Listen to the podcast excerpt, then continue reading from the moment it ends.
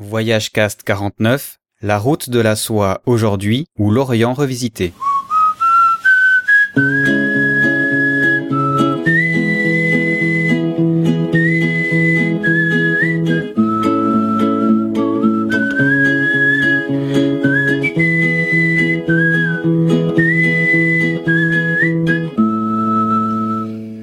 Dans cet épisode 49 de Voyage Cast. Pour cet épisode, vous aurez la chance et le privilège d'entendre une conférence qui a été donnée au Grand Bivouac, à l'Université populaire du voyage. C'était Jean-Joseph Boileau, qui est chercheur agrégé en sciences économiques et sociales et docteur en économie spécialiste de l'Inde et de la Chine, qui nous a fait une conférence qui avait pour titre justement La route de la soie aujourd'hui ou l'Orient revisité. Je le remercie d'ailleurs puisqu'il a accepté que cette conférence soit enregistrée et disponible sur Internet grâce à VoyageCast.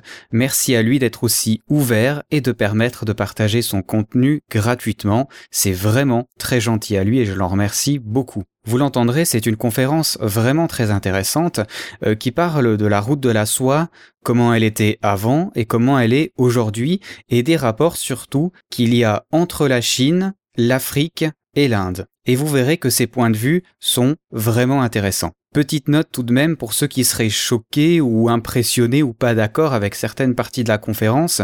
Sachez une chose, c'est que c'est un économiste qui va vous parler, qui voit les choses à la dimension de pays. Ce qui change avec la vision du voyageur qui, lui, va voir les choses d'une façon très locale avec les personnes et des problèmes locaux. Et vous verrez que c'est différent il n'empêche que les deux points de vue sont très intéressants et permettent d'avoir une vision globale de la situation. Euh, je ferai quand même deux petites remarques très courtes à la fin sur cette conférence-là, et notamment sur la question que j'avais posée, puisque oui, vous m'entendrez quand même un petit peu à la fin, nous étions trois élèves de la villa du Grand Bivouac à participer, à poser une ou deux questions à la fin de sa conférence. Bref, je vais vous laisser partir sur les routes de la soie, découvrir des paysages magnifiques, des relations économiques impressionnantes. Bienvenue sur Voyage Cast et bonne conférence. Pondichéry est une parcelle de France sur la baie du Bengale. Le long des rues qui bordent l'océan, on a l'impression d'être sur la côte d'Azur. Quand on franchit le canal en allant vers les terres, on se retrouve dans le Pondichéry indien. Et le quartier musulman est situé à l'ouest. Très content de me retrouver dans cette salle après quelques mois, puisque j'avais eu la chance de venir ce, festival de Grand Bivouac. Euh, et surtout, euh, me retrouver ici en plein hiver. Je préférais un peu plus de neige, puisque je vais euh, repartir lundi pour l'Inde, où c'est déjà assez chaud dans le sud. Mais euh, voir que malgré ce froid de l'hiver, qui dans la région parisienne semble quand même déteindre assez fortement sur la tête de nos concitoyens là-bas, outre les cochonneries qu'on leur raconte quand même bien souvent quand ils se lèvent le matin, euh, de voir qu'ici il y a une chaleur, euh, une curiosité, et j'ai quand même le sentiment que c'est bien ce rapport que vous avez au voyage qui euh, fait que le matin, quand on se lève, on n'a pas trop d'état d'âme et qu'on ne voit pas la grisaille, puisqu'hier il faisait gris ici. Les gens qui m'ont un peu lu savent que j'aime beaucoup les proverbes, les maximes, etc., parce que au fur et à mesure que peut-être euh, on vieillit, on se rappelle qu'il y a des gens qui, euh, bien avant nous, ont euh, dit en quelques mots des choses qui sont si vraies, si profondes, si immuables. Et je voulais commencer par un proverbe amérindien qui est tout bête, mais qui est d'une sagesse vraiment fantastique, parce que tout est dans l'œil de celui qui voit. on, ne pense pas à cela suffisamment. Euh, et on en parlait à l'école cet après-midi avec Eric euh, Rousseau qui avait réuni euh, ses équipes et des gamins. comment je vois le monde? Mais ben, c'est pas c'est pas nous qui le regardons. Comment vous voyez la Chine? Comment vous voyez l'Afrique? Il y a des gens qui le voient pour vous. Il y a des gens qui interprètent. Est-ce qu'on est qu'on se pose toujours un peu la question Est-ce qu'on se pose la question de ce médium? Je suis pas dans la théorie de la caverne de Platon où euh, sage Platon disait qu'il n'y a pas de monde indépendamment de, justement, de, la façon dont j'interprète, euh, du fond de ma caverne, ce que je vois. Là, je parle bien de, de, la société moderne, où nous avons des médiums, des médias qui euh, décryptent pour nous les choses. Tout est dans l'œil de celui qui voit. Ben, ce soir, je vais vous ennuyer parce que vous allez voir au travers de mon œil. Bon. Puis il y en a un deuxième aussi que j'aime beaucoup. Alors là, l'Africain, on n'est pas loin, comme vous le savez, de l'Afrique, qui est euh, quand l'aveugle touche le mur, il croit qu'il a atteint le bout du monde. On a un peu quand même l'impression, euh, quand, euh, comme moi on revient régulièrement ici en France, d'une sorte de, de, vision du monde, de pessimisme sur le monde qui détonne tellement de ce qu'on a Là, j'ai passé un mois en Chine, euh, donné des cours à des euh, jeunes Chinois dans leurs universités euh, qui se passionnent pour le monde. il y avait une énergie qui se dégage de ces universités, de ces campus universitaires. je vais donc retourner là en Inde. je sais que je vais pas m'ennuyer, que je vais avoir tous les matins des gens qui me regardent, qui ont le sourire, qui, bon, et, et, qui pourtant ont des situations économiques pas faciles, bien évidemment. Ils n'ont pas le centième de ce que n'importe quel smicard un pour remplir son caddie le week-end, en moyenne. Euh, eh bien, on est très aveugle, j'ai l'impression. C'est-à-dire qu'on a l'impression que l'Occident, mais pas l'Occident, c'est une vision euh, très très euh, étrange. une partie de l'Occident, et la France fait partie de ça, ces élites en tout cas, sont devenues aveugles. Le monde s'est arrêté. Le monde s'arrête. La Chine va se casser la gueule. L'Inde ne va jamais s'en sortir. Là, alors les pays émergents qu'on mettait un peu à toutes les sauces il y a quelques temps, maintenant c'est vendez, vendez, vendez. Non, je ne parle pas de l'Afrique. Euh, c'est très inquiétant ça. Parce que le monde pousse, tout simplement. Et, qu'on le veuille ou non, ce nouveau monde, pour le meilleur ou pour le pire, il est là. Il avance, il se développe. L'Afrique aura 2 milliards d'êtres humains. Bah, On y est prêt? On y est préparé? On, regarde véritablement cette perspective de façon euh, ouverte, lucide? Non, bien sûr que non. Alors, la lecture de ce soir, ça sera plutôt quelque chose de, non pas d'éloquent, mais d'optimiste, je l'espère, d'offensif, et qui, euh, là encore un proverbe qui est très beau, qui est euh, afghan. Une bonne transition avec le troisième invité hein, de notre euh, de votre université, puisqu'il a passé un peu sa vie quand même à décrypter ce monde euh, afghan. Euh, qui a deux éléphants doit avoir de grandes portes. Vrai, quand vous allez dans le monde, pas indien, dans ce monde de l'Asie centrale, ce qui surprend toujours quand vous visitez ces grandes forteresses, je pense qu'un certain d'entre vous les ont visitées, on est assez frappé d'une chose, c'est ces énormes portes pour rentrer avec ces chemins en pierre qui, montent jusqu'au château qui lui est protégé en hauteur. C'est pas rien. Ils, avaient des éléphants. Et donc, ils ont construit des portes à la hauteur de ces éléphants. Eh bien, ce qui me frappe, c'est que je crois qu'en France, on n'a pas les portes qui sont à la hauteur, à la grandeur de ces éléphants qui sont la Chine, l'Inde, alors au sens large du terme. Hein. C'est pas le drapeau qui m'intéresse, le drapeau chinois. Quand je parle de la Chine, c'est le monde chinois. Le monde chinois, c'est à la fois euh, la, Chinatown du 13e euh, arrondissement de Paris, que euh, la diaspora chinoise est à Singapour, que nos amis chinois qui sont en Indonésie, etc. Deuxièmement, le monde indien, au sens large du terme. J'espère qu'il n'y a pas trop d'Indiens dans la salle mais euh, c'est y compris les Tamouls, et notamment les Tamouls du Sri Lanka. Quand je parle du monde indien, c'est bien évidemment aussi l'ennemi héréditaire de l'Inde, le Pakistan, c'est le Bangladesh. Hein, c'est un monde, ce monde qui s'est construit autour d'un centre de, de, représentations. Il n'y a pas besoin d'être un grand anthropologue pour définir ces mondes. Il suffit d'aller au restaurant, de manger, d'aimer manger, et puis vous avez compris, là, c'est en Chine, là je suis dans le monde indien, et puis le troisième, c'est le monde africain. Ce sont des mondes passionnants, riches, qui montent. Et je vous dis que ce soit pour le meilleur ou pour le pire, il faut qu'on fasse avec. Et le mieux serait donc que ce soit pour le meilleur. Et pour cela, il faut se cultiver. Et Gandhi avait une très belle phrase. Vis comme si tu devais mourir aujourd'hui. Mais apprends comme si tu devais vivre toujours. La culture. un rapport extraordinaire au, temps. Le temps présent, ça c'est le monde indien, vous savez, les dieux qui ont des bras un peu dans tous les sens. Un rapport au temps présent. Tous les matins, quand vous vous vous devriez vous dire ça. Je peux mourir aujourd'hui?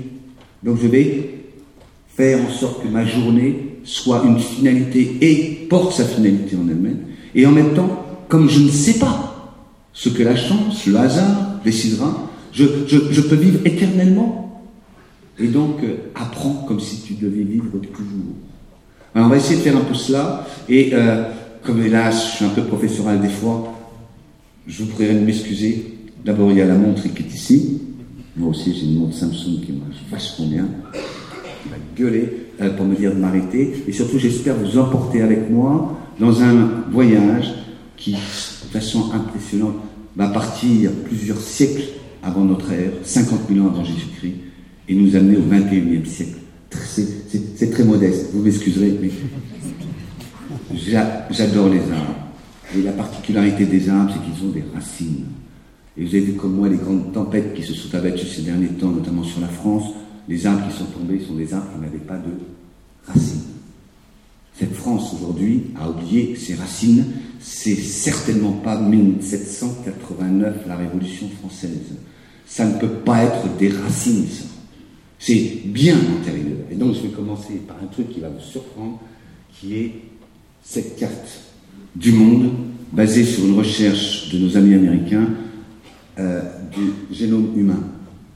Tout bêtement, on fait des recherches actuellement et on regarde quels sont euh, Hein, d'où vient euh, euh, le génome de nos amis chinois du Sud, etc. Et, qu'est-ce qu'on voit? On voit que les Français ont inventé une stupide, stupide chose. Il n'y a pas de race, avec un pluriel, je veux dire par là. Il n'y a qu'une race, la race humaine. Parce que nous sommes tous comme ça, n'a pas choisi, héritiers d'un même ancêtre, globalement, d'après ce que j'ai compris, enfin d'après ce qu'ils disent en tout cas. Au point que vous retrouvez entre mes chromosomes, enfin pas mes chromosomes d'ailleurs, mon code génétique et celui euh, de mon gendre qui est indien, nous avons 98% de, de, commun. Alors les Chinois, ils sont jaunes. Et puis ils n'ont pas de nez. Puis ils ont des yeux tirés. D'où ça vient ça? D'abord, c'est pas vrai que tous les Chinois sont jaunes. Je veux dire que quand vous êtes dans le nord, du côté de Pékin, ils sont bien blancs. Puis c'est pas vrai que les Chinois ont un nez écrasé. Il y a des Chinois qui ont un nez plutôt long, peut-être pas autant que le mien, mais pas loin. Et puis les Chinois, ils sont tous petits. Ben non, vous avez des grands Chinois, des petits. Pourquoi je reviens à cela? Ben Parce que ce chemin-là, bien avant la route de la soie, c'est le chemin que l'humanité a fait depuis euh, que la sélection naturelle a plutôt euh, sélectionné un homme, euh, une race, une race qui est née plutôt vers l'Éthiopie.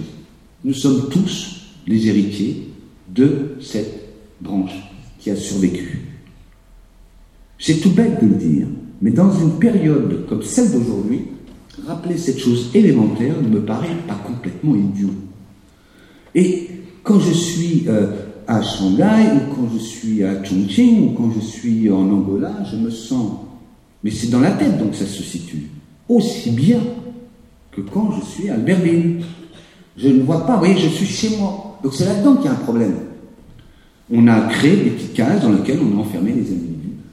Et ça, ça pose problème parce que c'est une lecture du monde qui est complètement fausse la notion de race au pluriel inventée par euh, les Français au XIXe siècle s'est appuyée sur des pseudo-travaux historiques hein, qui prétendaient qu'il y avait des races. Ah non, il n'y en a pas. Il y en a une seule. Donc quand on dit raciste, ça n'a pas de sens. Hein, pour la prochaine fois que quelqu'un vous traite de ah, t'es raciste, toi. Vous expliquerez. Il n'y a qu'une race, la race humaine. Deuxièmement, je vais très vite, je saute au deuxième siècle avant Jésus-Christ, donc ça nous amène au cœur de notre sujet de ce soir, qui est la route de la soie, comment elle a évolué au travers de l'histoire. Mais je, reviens quand même sur la première. Hein. Vous, aurez tous retenu ça. La route de la soie, elle date de bien avant la fameuse Silk Road euh, de euh, nos amis chinois qui, évidemment, ont, euh, au deuxième siècle avant Jésus-Christ, et, ça a duré quand même quelques années, hein, du deuxième avant Jésus-Christ au douzième siècle, donc vous voyez, 14 siècles. Donc vous prenez l'histoire de France, hein, vous redescendez, 14 siècles, puis vous voyez, vous arrivez, c'est pas la préhistoire ici, enfin, on est très très loin en termes de niveau de développement. Et donc là, vous avez, alors moi je sais que je ne suis pas partisan de, du, concept la route de la soie. Il y avait les routes de la soie. Et, je les ai toutes faites, donc je peux vous dire que je vois bien qu'effectivement, ça a participé d'un même passé. Ce passé, c'était une période où, euh, vous voyez, en Europe, il se passe quasiment rien. Non, il y a l'Empire romain, qui, qui fermé vis-à-vis des barbares, et puis, euh, ben, nos amis chinois ont inventé euh, une technique qui euh, permettait de faire ce fameux tissu qu'on appelle la soie, et ils en ont eu le monopole pendant de très nombreuses années. Simplement, il n'y avait pas que la soie, parce que quand on vend de la soie, ben, on achète d'autres choses. Et donc, en réalité, c'était des routes commerciales. Simplement, les Chinois étaient comme aujourd'hui dans l'industrie, en position quasiment dominante, et euh, c'est en fonction de ce produit étalon qui était la soie qu'on euh, a euh, construit l'économie de ces routes commerciales du deuxième ou douzième siècle. et vous observerez que vous avez entre Shanghai, qui était donc aujourd'hui, qui était la capitale de l'empire chinois de l'époque, la route qui reste aujourd'hui magnifique à faire, faite là, parce qu'elle part de, Shanghai, de Chengdu, et c'est extraordinaire cette route. Vous avez des restes historiques partout. Et puis ensuite, vous voyez, de Chengdu, vous alliez où? Bah, À Benares. Alors Benares, parce que c'est une carte française, ça. Ça s'appelle Kashi à l'époque. Et c'est la plus grande ville du monde, du monde, avant même les Chinois, Benares. Comprenez bien que il fabrique de la soie Benares parce que la soie chinoise a été chère, donc la soie de Benares fait partie des grandes soies aujourd'hui. Et euh, de Benares, euh, on allait euh, soit vers Calcutta, soit on remontait, alors ça s'appelle Islamabad, Peshawar aujourd'hui, c'est-à-dire les fameuses passes qui permettent de, permettaient de rentrer par l'Asie centrale. Et ce n'est qu'un peu plus tard, vous allez voir dans une autre tranche, que ces routes bleues, qui étaient les routes maritimes, se sont développées, autour en particulier très bleu, des épices. Car, là encore, notre simplisme français conduit à penser que dans l'histoire, il n'y a que la route de la soie. Ben, et la route des épices alors?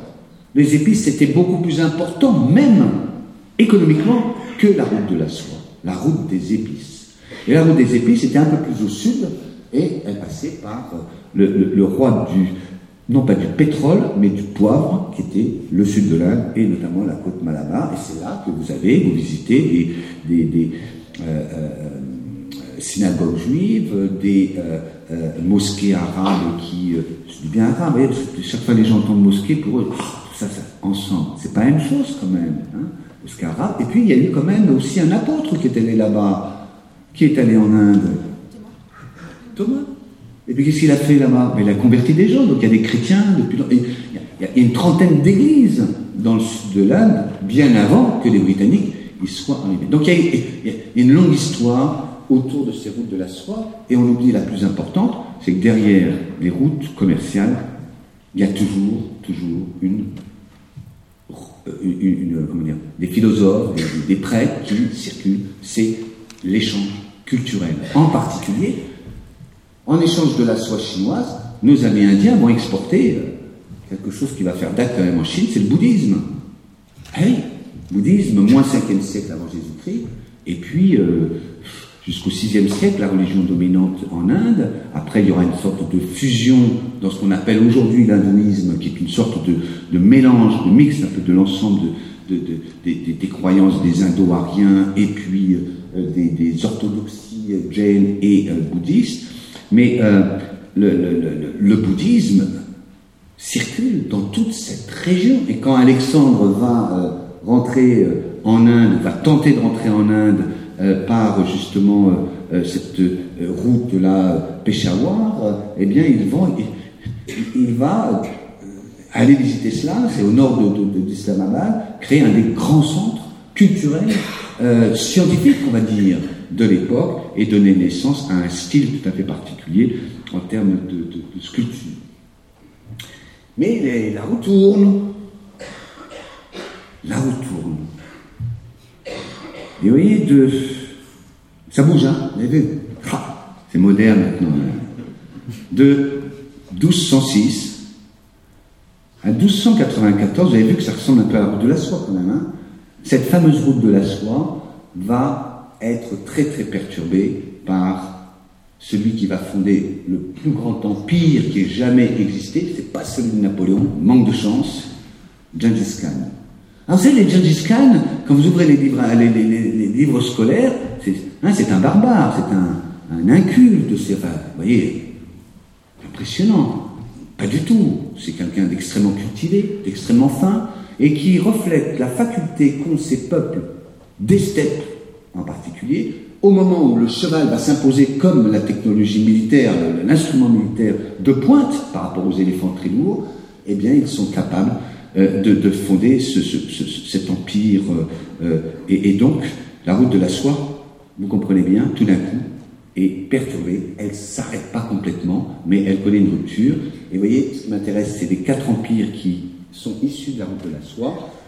Après Gengis Khan, quatre grands empires vont se constituer, dont euh, vous devez absolument connaître l'existence, parce que c'est évidemment connu de vous tous, l'empire moghol.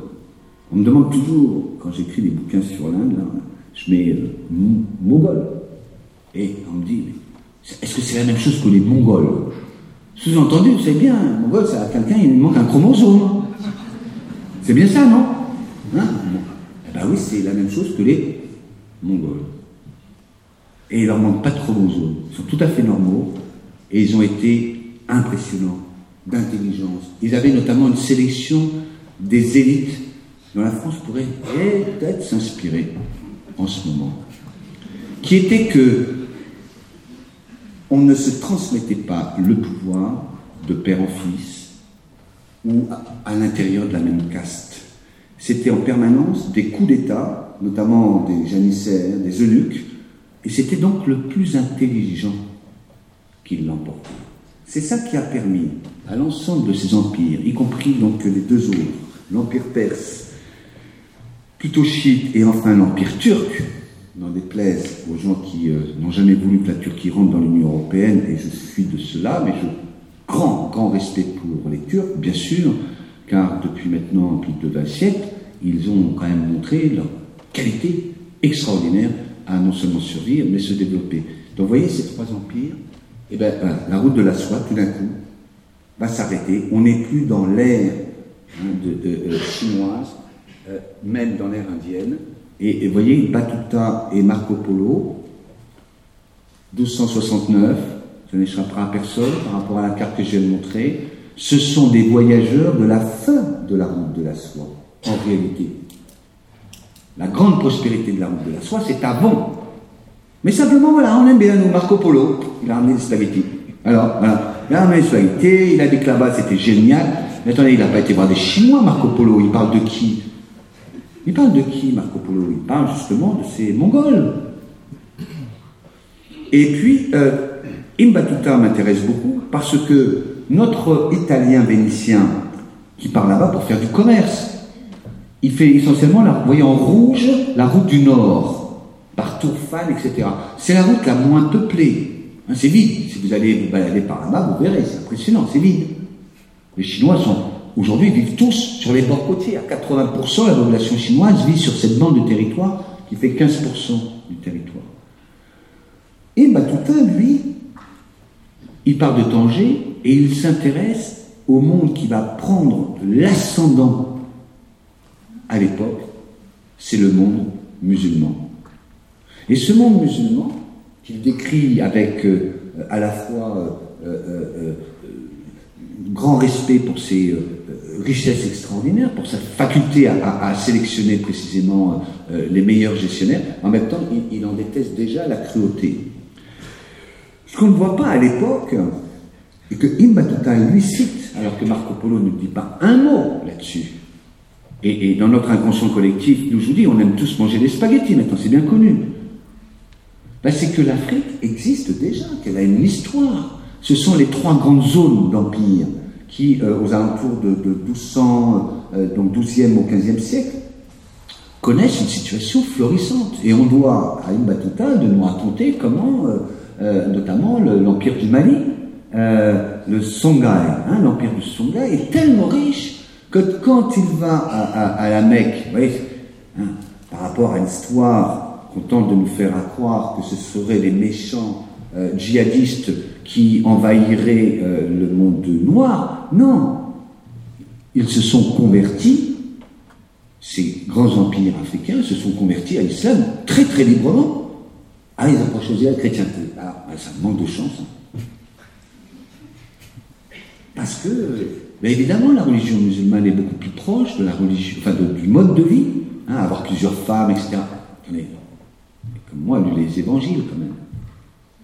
Donc on est beaucoup plus proche dans ce monde oriental euh, entre la religion musulmane et euh, ce système africain. Donc quand il va à, la, Mecque, eh bien, on raconte qu'il provoque un crack financier. L'économiste trouve aussi une lecture intéressante des crises monétaires parce que il arrive en Égypte et là euh, il a ses, plusieurs tonnes d'or et tout d'un coup il y a un surplus considérable de métaux précieux, de sorte que le prix de l'or s'effondre et on lui dira toujours à cet empereur du Mali, là, de, l'empire du Songhai, d'avoir euh, transporté ainsi autant d'or. Ce que je veux dire par là, c'est que l'Afrique, 12e, 15e siècle, est prospère.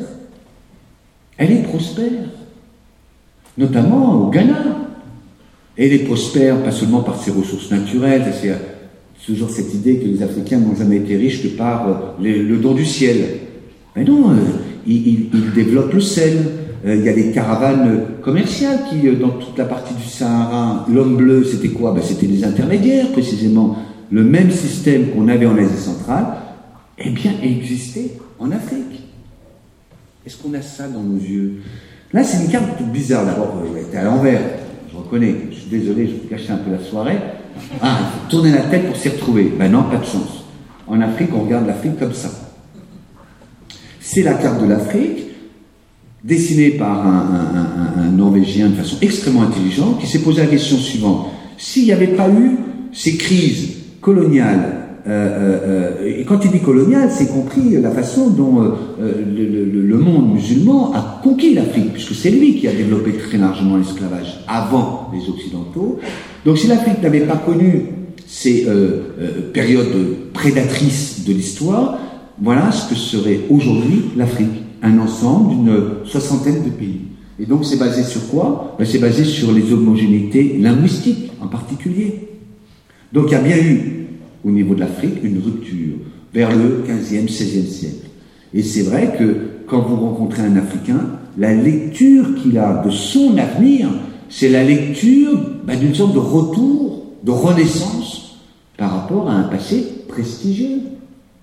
L'art africain est impressionnant, bien sûr. C'est pas, c'est quand même étonnant la capacité qu'on a dans les grandes salles d'enchères aujourd'hui de s'arracher à des prix incroyables là, euh, les, grands arts africains, dont les 3, 9 dixièmes sont en fait euh, euh, des copies tellement il y en a peu, et d'un autre côté de dire que l'Afrique n'a pas eu d'histoire. Je, je, dis ça parce que je ne pense pas que vous soyez au courant de l'émoi qu'a créé le discours du président Sarkozy en Afrique. Mais c'est quelque chose qu'on va payer, mais pendant des décennies. Des décennies. On l'a choisi, on l'a choisi. Et puis voilà, le monde musulman va devenir le centre du monde. Ben oui.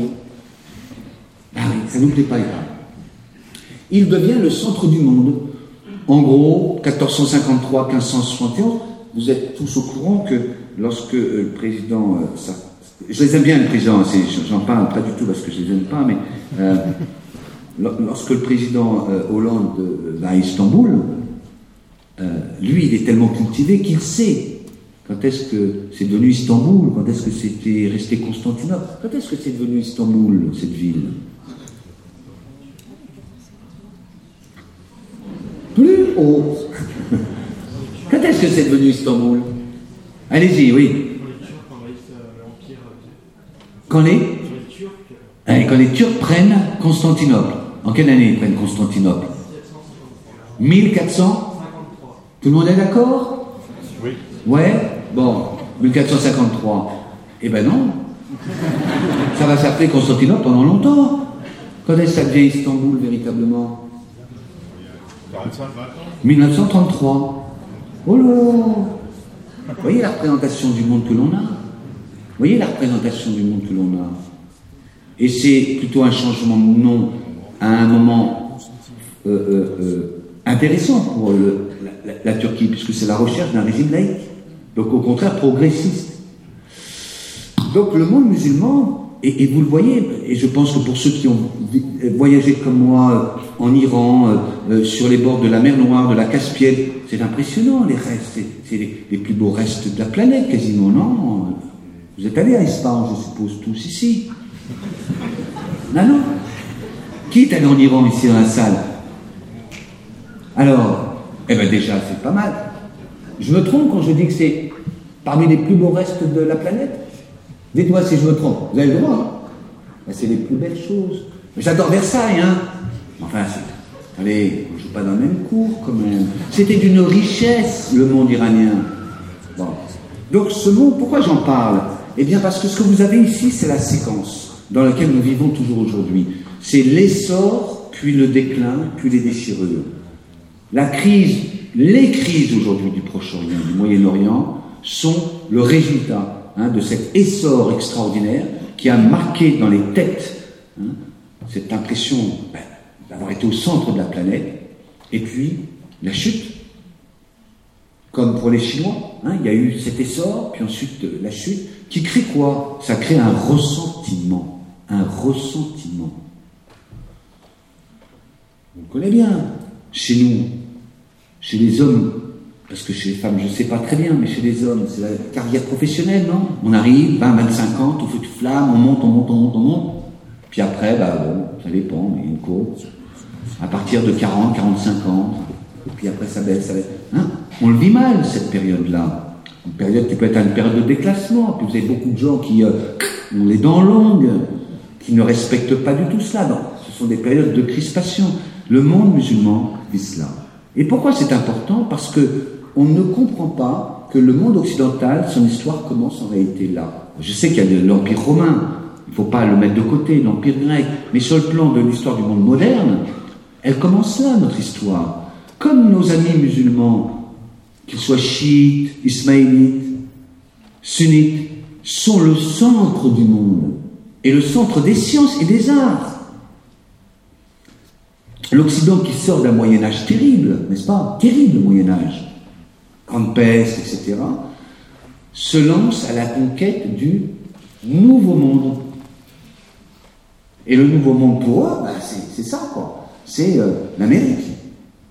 Et, l'Europe vit sur ce rêve qui a commencé euh, au XVe siècle. Et qui effectivement a eu des, comme conséquence que, partir de cette conquête de l'Amérique, l'Europe est revenue sur la carte du monde au centre et a colonisé le reste du monde. Mais l'histoire ne s'arrête pas là. Pour ça qu'il faut faire très attention. L'Europe s'est arrêtée, en tout cas il y a un certain nombre de gens en Europe qui se sont arrêtés. L'aveugle touche le mur, atteint le bout du monde. Il des gens qui considèrent, ça y est, hein, l'Europe restera à jamais hein, la civilisation dominante, la zone la plus prospère. Euh, cet après-midi, on discutait du modèle politique, démocratique, liberté, égalité, fraternité, valeurs universelles. Mais hey, ça tourne, la roue. Et euh, euh, on est dans la phase, effectivement, postcoloniale. Et dans cette phase postcoloniale, eh bien, vous avez tout bêtement ce que j'appelle la Renaissance. Vu d'Inde, vu d'Afrique, vu de Chine, ces pays ne sont pas en développement, comprenez bien qu'ils étaient déjà développés, ils se percevaient en tout cas comme étant développés. Et ils ont été beaucoup plus riches que l'Occident pendant une longue période. Et donc pour eux, eh bien c'est une renaissance. Et c'est une renaissance qui se fait contre l'Occident. Parce que l'Occident les a enfermés dans un rôle subalterne. Vous connaissez, non Quand on parle des Chinois, vous n'allez pas me dire que vous avez spontanément un de respect pour ces gens-là, non Quand on parle des Indiens. Non? Ah, des gens, oui, on aime bien Gandhi, d'accord. Mais sinon, ils sont pauvres, tout ça. Alors, je ne parle pas de l'Africain. C'est pas grave, on va pas dire, mais à coup pas, j'ai fait des bêtises. Mais comprenez bien qu'on vit dans un monde pour l'instant qui, effectivement, ne vit pas sur la même longueur d'onde. Vous avez trois grands mondes. Alors, je suis économiste, donc je vais vous ennuyer avec deux, trois petites choses, vous m'excuserez. Là, ici, vous avez. ça va un peu vite avec ces appareils. Voilà. Et donc, c'est ici pour le rouge. Ah, génial. Ici, vous avez la répartition de la population mondiale. Alors, j'aime bien ce graphique parce que vous avez des couleurs le bleu, l'Afrique, l'Inde et la Chine. Et ça, ça commence à l'an 1 de notre ère. Et simplement, ce que ça montre, c'est que bah, ces pays ont plutôt, vous voyez, toujours représenté les deux tiers de la population mondiale.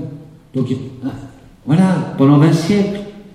Donc, quand vous êtes en Chine et que vous leur dites, ah, votre population, ça augmente beaucoup, vite, c'est pour ça que vous avez l'importance, ils ne comprennent pas très bien. Ils ont toujours été, toujours été, l'Inde et la Chine en particulier, l'Afrique un peu moins, hein, au centre du monde. J'ai pas l'outrecuidance de mettre la France. Vous comprenez que c'est pas une question d'outrecuidance, c'est mon ordinateur ne veut pas la mettre, on la voit pas. Ben oui, c'est comme ça, voilà. Et alors, pour eux, leur lecture qu'ils ont, ben, le deuxième tableau, c'est la répartition de la richesse mondiale. Donc, vous voyez, le PIB, tout le monde a un jour, dans un cours d'économie, on leur a expliqué produit intérieur brut. On regarde le gâteau mondial et on regarde comment il se répartit depuis l'an 1 de notre ère. Faut pas idiot. Regardez, ça c'est la Chine, ça c'est l'Inde, et ça c'est l'Afrique. Ils ont jusque 1820, je, ça va, 1820, c'est pas trop vieux hein, quand même. C'est 1820, 1920, 2020, c'est à peine deux boileaux. C'est, eh oui. Non, mais nous on pense que 1820 c'est très vieux. Mais c'est incroyable cette absence hein, de, perspective historique. C'est deux, trois générations, 1820. J'aurais presque pu connaître mon arrière-grand-père qui était euh, de cette période-là. Donc jusqu'en 1820, le phénomène majeur du monde, c'est que vous avez trois grands géants économiques qui le sont parce qu'ils sont aussi géants démographiques. Et, quand vous allez euh, en Inde et que vous visitez, je euh, je sais pas, je vais aller à Bijapur. Ça vous dit quelque chose, Bijapur? Tout le monde a visité Bijapur, non? Comment vous n'avez pas visité Bijapur? Non vous Bijapur, c'est, euh, voyez ces minarets euh, euh, avec des coupoles. Mais c'est la plus grande coupole du monde. Mais elle fait trois fois celle de Rome. Pape n'est pas jaloux, hein, mais elle fait trois fois celle de Rome. Ça veut dire que sur le plan technologique, on maîtrisait bien quand même. Bijapur, ça a été construit à cette période-là. Et vous avez donc ici la distribution du PIB mondial. Et puis, ben, vous avez l'effondrement. Ça vous va? Là, vous voyez, euh, ceux qui sont. Euh, vous êtes tous des montagnards. 20 minutes, il reste. C'est bon, hein? Non, mais il faut le dire aux autres, moi je suis transparent. vous êtes dans des zones de montagne. Comment vous appelez ça, vous? Géosynclinal C'est bien ça, non? Vous avez des professeurs de géographie qui peuvent nous aider dans la salle? Ah, c'est un géosynclinal. Hein C'est-à-dire, il y a eu un choc. Hein, J'ai bien ça, il y a eu un choc sismique. Ben, c'est un choc sismique. Comprenez que ces pays-là, ces zones, ces empires, parce que l'Inde n'était pas un pays, qui étaient en termes de revenus par habitant au moins aussi riches, voire plus en moyenne que l'Europe, se trouvent tout à coup, tout à coup, plongés dans le sous-développement. Sous-développement, on est toujours le sous-développé de quelqu'un. Hein. Donc c'est un sous-développement relatif. Et manque de chance quand même. 1820, c'est la période où effectivement l'Europe qui a conquis le Nouveau Monde qui a rapporté du Nouveau Monde les métaux précieux, Donc le capital qui va être à l'origine de la révolution industrielle, il ne faut pas se tromper. C'est-à-dire que les Espagnols qui ramènent l'argent, les Portugais, etc., eh ben, les Anglais leur piquent, hein. c'est comme ça que ça se passe, savez, le commerce. Et eux, ils investissent. Et donc le moment où l'Europe décolle, c'est le moment où elle intègre ce capital qui est pillé, parce que c'est pillé, hein, de l'Amérique, des Amériques, pour le réinvestir dans euh, euh, la révolution industrielle et prendre possession du monde. C'est sur le plan technologique que s'est joué, évidemment, la conquête de la Chine, de l'Inde, et je ne parle pas de l'Afrique, vous avez tous saisi comme moi que euh, ce qui s'est passé en 1885, qu'est-ce qui s'est passé en 1885 C'est pas une date importante, hein. non, non, c'est pas mon grand-père qui est né, non, je promets. Mais, mais il y a eu une petite chose importante à l'échelle de la planète. Hein? Ah, da, da, da, da, oui, c'était pas un traité, le congrès de Berlin, le partage de l'Afrique. Je vous dis, les Africains, c'est incroyable. Là, toutes les mains se seraient levées. Ils connaissent tous par cœur. évidemment, les conséquences pour l'Afrique vont, aller au-delà du 21e siècle. Parce que les frontières héritées de cette période correspondent pas, justement, vous rappelez la carte de l'Afrique que j'ai montrée tout à l'heure. Donc il faudra bien que l'Afrique assume, mais elle a hérité de cette situation où les frontières coloniales ont mis euh, euh, l'Afrique dans une cage qui est euh, celle de devoir retrouver euh, le sentiment de vivre ensemble, donc de partager des choses ensemble. Voyez, le problème de la Centrafrique, ben, c'est pas parce qu'ils sont méchants, oui, il y a des enjeux économiques, mais c'est parce que d'abord on a mis des peuples, des peuples, dans une même cage, et qu'ils se bagarrent pour le pouvoir, pour la richesse économique. Ça, c'est la perspective géographique. Ben, le monde qui est en train de se dessiner, c'est celui-là. Donc vous retrouvez la perspective où ça vous rend malade parce qu'il faut tourner la tête en bas, le problème, c'est que si vous êtes un martien, vous êtes d'accord avec moi que avoir un pôle nord ou un pôle sud, ça n'a aucun sens. D'autre part, ce que je disais euh, aux, jeunes de la villa, euh, c'est qu'on a ici des surfaces qui sont proportionnelles véritablement, alors que la plupart des cartes que l'on a, du fait que c'est une planisphère, paf, on met à plat, et donc ça, ça, il y a une distorsion dans les réelles superficies. Si bien que le rapport entre la France et l'Afrique, là que vous avez, hein, est inversement proportionnel au rapport que les médias vous présentent de l'Afrique et de la France. Vous voyez ce que je veux dire? Ça va? Comme dit comme ça? C'est pas que la France est un petit ou un grand pays, mais elle se pense, c'est ça le problème, elle se pense un acteur actuel du monde contemporain. Or, or, je ne peux pas vous mentir, je passe ma vie à voyager auprès de tous ces gens-là, de tous ces peuples. Mais c'est pas du tout le cas. C'est pas du tout le cas, bien évidemment. Et, cette carte va un peu dans ce sens-là.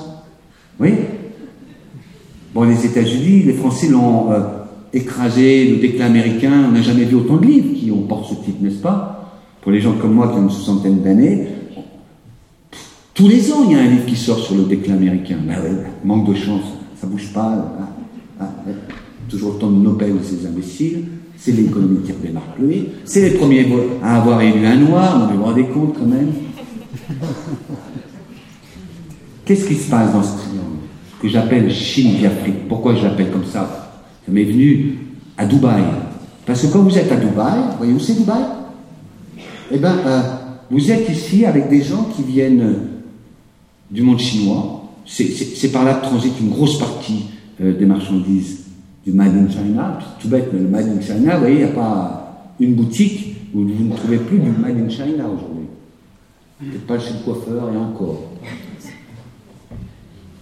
Vous trouvez quoi? Vous trouvez tous les informaticiens du monde indien? L'industrie mondiale de l'informatique, alors c'est pas très important l'informatique, hein, enfin, l'industrie mondiale de l'informatique est en Inde. Et euh, comme nos amis euh, qui ont du pétrole n'avaient pas suffisamment de ressources humaines, eh bien ils ont importé, parce qu'il manquait de ressources humaines, les Pakistanais, les Indiens, les Bangladeshis, etc. Et c'est eux qui font vivre hein, l'ensemble de ces euh, Émirats arabes unis, l'Arabie saoudite, etc. Ça fait beaucoup quand même, puisque bah, c'est le premier producteur mondial hein, d'hydrocarbures, cette région-là. Et puis, ce qu'on a découvert, parce que j'ai découvert, c'est que justement l'Inde et la Chine n'étaient pas seulement euh, euh, des puissances qui montaient, mais de plus en plus, ils travaillaient avec l'Afrique. Et ils étaient même à ce point présents en Afrique que la Chine est le premier partenaire économique de l'Afrique. Pendant que la France a vu baisser de moitié ses parts de marché commerciales, hein, l'Afrique est passée de 1% des échanges commerciaux de l'Afrique à 20% aujourd'hui. On ne vous rendez pas compte parce que c'est des chiffres, 1%, 20%, ils nous emmerdent avec ces pourcents. Bah, vous prenez votre salaire, ça va, vous prenez votre retraite, peu importe, non, votre salaire. Et puis, euh, si je dis qu'il est égal à 1000, si c'est 20%, ça fait 20 000. Donc, vous voyez, si vous êtes euh, à peu près dans le même confort de vie, si vous avez, selon que vous avez 1000 euros ou 20 000 euros, ben, c'est l'écart qu'il y a aujourd'hui dans le poids économique euh, de la France, qui, pourtant, dans cette zone extrêmement importante, bien sûr, hein, et, et, la Chine. Et puis, ce que j'ai découvert, c'est que l'Inde, c'est le troisième partenaire économique de l'Afrique et pour des raisons euh, stupides, bizarres, c'est qu'au moment de, euh, euh, la, de, la fin de l'esclavage, de l'abolition de l'esclavage, eh ben, on a manqué de main-d'œuvre.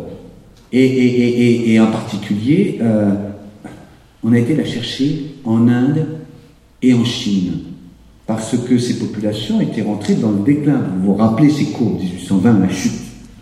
Et la situation était dramatique en Chine et en Inde.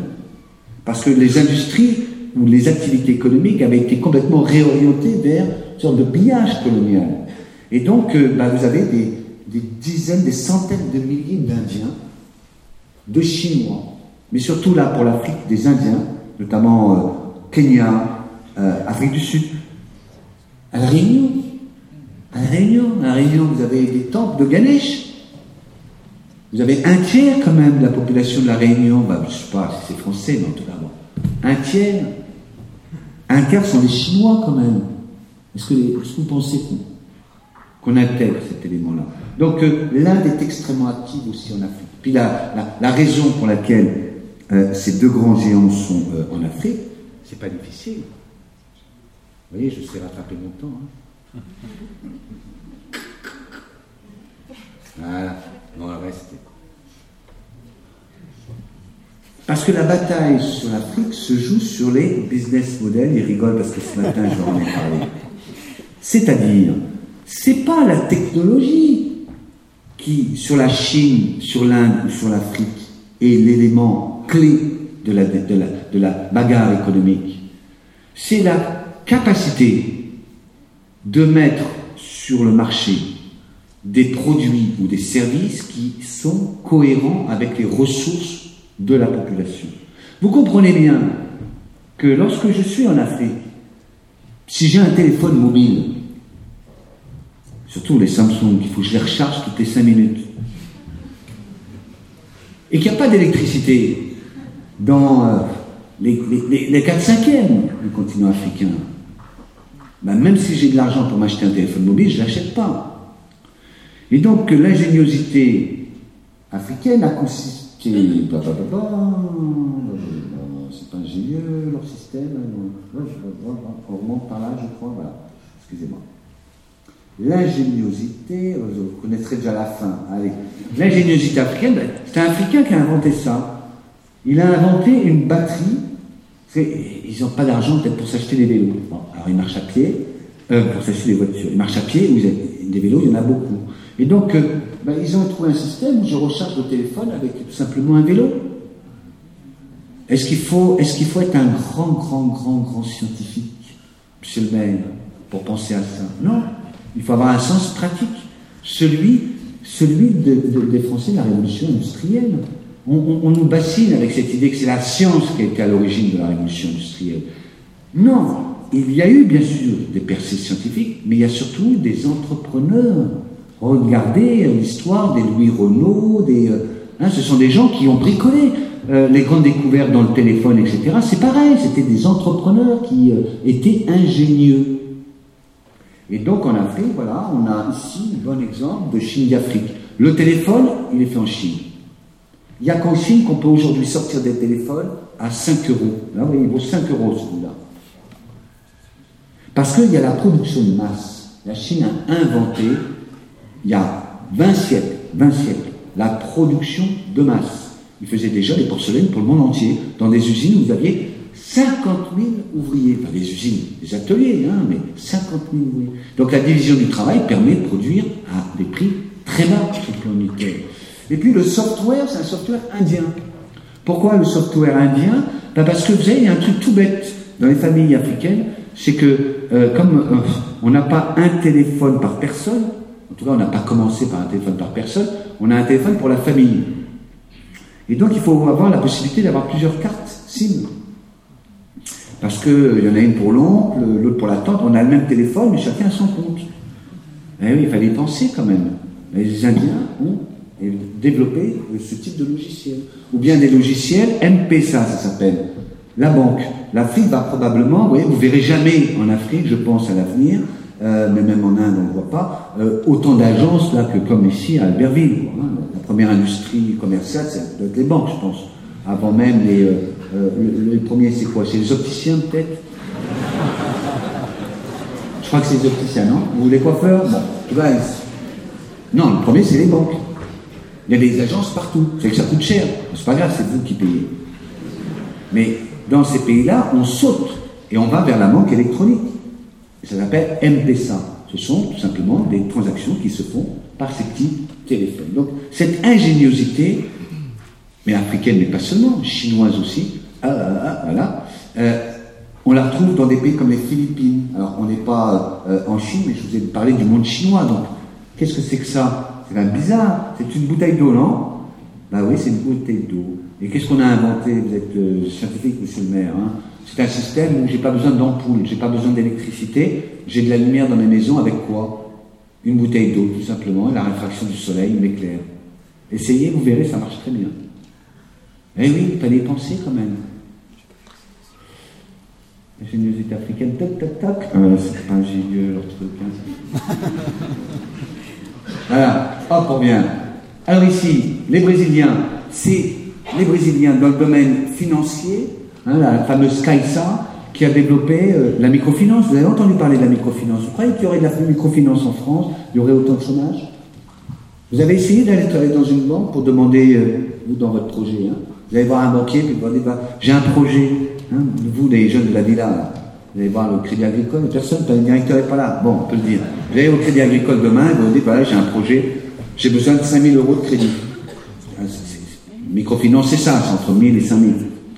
Mais c'est pas possible. En France, il n'y a pas du tout. Eh bien, la microfinance, c'est un élément qui, euh, en Inde, en Afrique, permet à ces pays de décoller. La possibilité, avec des fonds réduits, de déclencher l'acte d'entreprendre. J'adore la France napoléonienne, mais si on n'a pas d'entrepreneur, il n'y a pas d'impôt, il n'y a pas d'État. On est bien d'accord. Eh bien, l'entreprendre, l'entreprise, c'est le cycle du capital. Il me faut un peu de capital pour lancer mon entreprise. Mais du petit capital, pas des grosses sommes. Ah, en France, vous pouvez trouver un milliard, sans problème, vous trouve immédiatement là. si vous l'appelez Dassault, je ne sais quoi. Mais euh, la microfinance, c'est une vraie révolution. En Chine, ça s'appelle différemment, mais c'est pas grave. Et puis, vous avez le fameux modèle de la Tata Nano, la petite voiture, hein, la, moins chère du monde. C'est ça les normes euh, dans ce nouveau monde qui se développe. Donc, le problème, c'est pas d'être. Euh, voilà, c'est ça le système de, paiement par, par téléphone mobile. Sans la Chine, tous ces modèles ne verraient pas le jour, pour l'essentiel. Sans l'Inde, ils ne verraient pas le jour non plus. Parce que c'est dans ce pays-là qu'on innove le plus, au sens frugal du terme. Et puis, bah, l'Afrique, ça nous permet de décoller. Donc, pour terminer, récemment. c'est exactement ça. Voilà. Je remonte un peu alors. Cinq minutes, c'est. Le monde, c'est peut-être pas la route de la soie, mais pas loin. Mais là, c'est la route de la soie des économistes qui voient tout au travers des chiffres, donc n'en voulez pas. Ça, c'est quoi? C'est prenez simplement à droite, parce qu'à gauche, c'est la même chose, mais un peu plus technique. Ça, c'est le monde dans lequel, entre 1980 et puis 2050, hein, c'est le monde dans lequel nous sommes. C'est la répartition du gâteau mondial. Vous vous rappelez, j'avais présenté le gâteau mondial depuis l'an 1 de notre ère jusqu'à aujourd'hui. Et ça, c'est la déformation qu'on observe. Pourquoi j'insiste là-dessus? Là encore, il y a beaucoup de jeunes dans la salle et c'est génial. Mais là, mon tableau remonte à 1980. Pour les jeunes, ça donne l'impression que c'est loin, mais en moyenne pour la salle, hein, c'est pas très loin. Pourquoi c'est pas très loin? 1980 à nos jours, 33 ans. Oui, c'est peut-être beaucoup, mais pour des gens qui sont ceux de l'industrie à Roulmer, encore plus, est-ce que ça fait beaucoup entre le moment où je prends une décision d'investissement public et le moment où euh, euh, j'ai mis en place l'équipement et la durée de vie de l'équipement? C'est un cycle d'investissement public, non 30 ans. Et encore, c'est peut-être plus, mais combien de temps c'est un cycle d'investissement public? 30 ans. 30 ans. Ça, c'est un cycle d'investissement public. Donc il ne faut pas se tromper, hein. quand j'investis en 1980, les dés sont jetés jusqu'en 2010.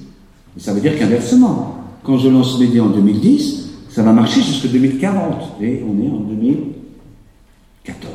Donc vous voyez, ma carte reste dans l'échelle de temps normale des décideurs. Eh bien, ce qui s'est passé entre 1980 et aujourd'hui, vous voyez, la Chine, le poids économique était ridiculement petit. C'est pour ça, quand j'ai proposé comme sujet de thèse, hein, quand même, Samsung. Allez. Voilà. La Chine, c'était tout petit. L'Inde, le bleu, regardez l'Inde et la Chine, c'était le même poids économique.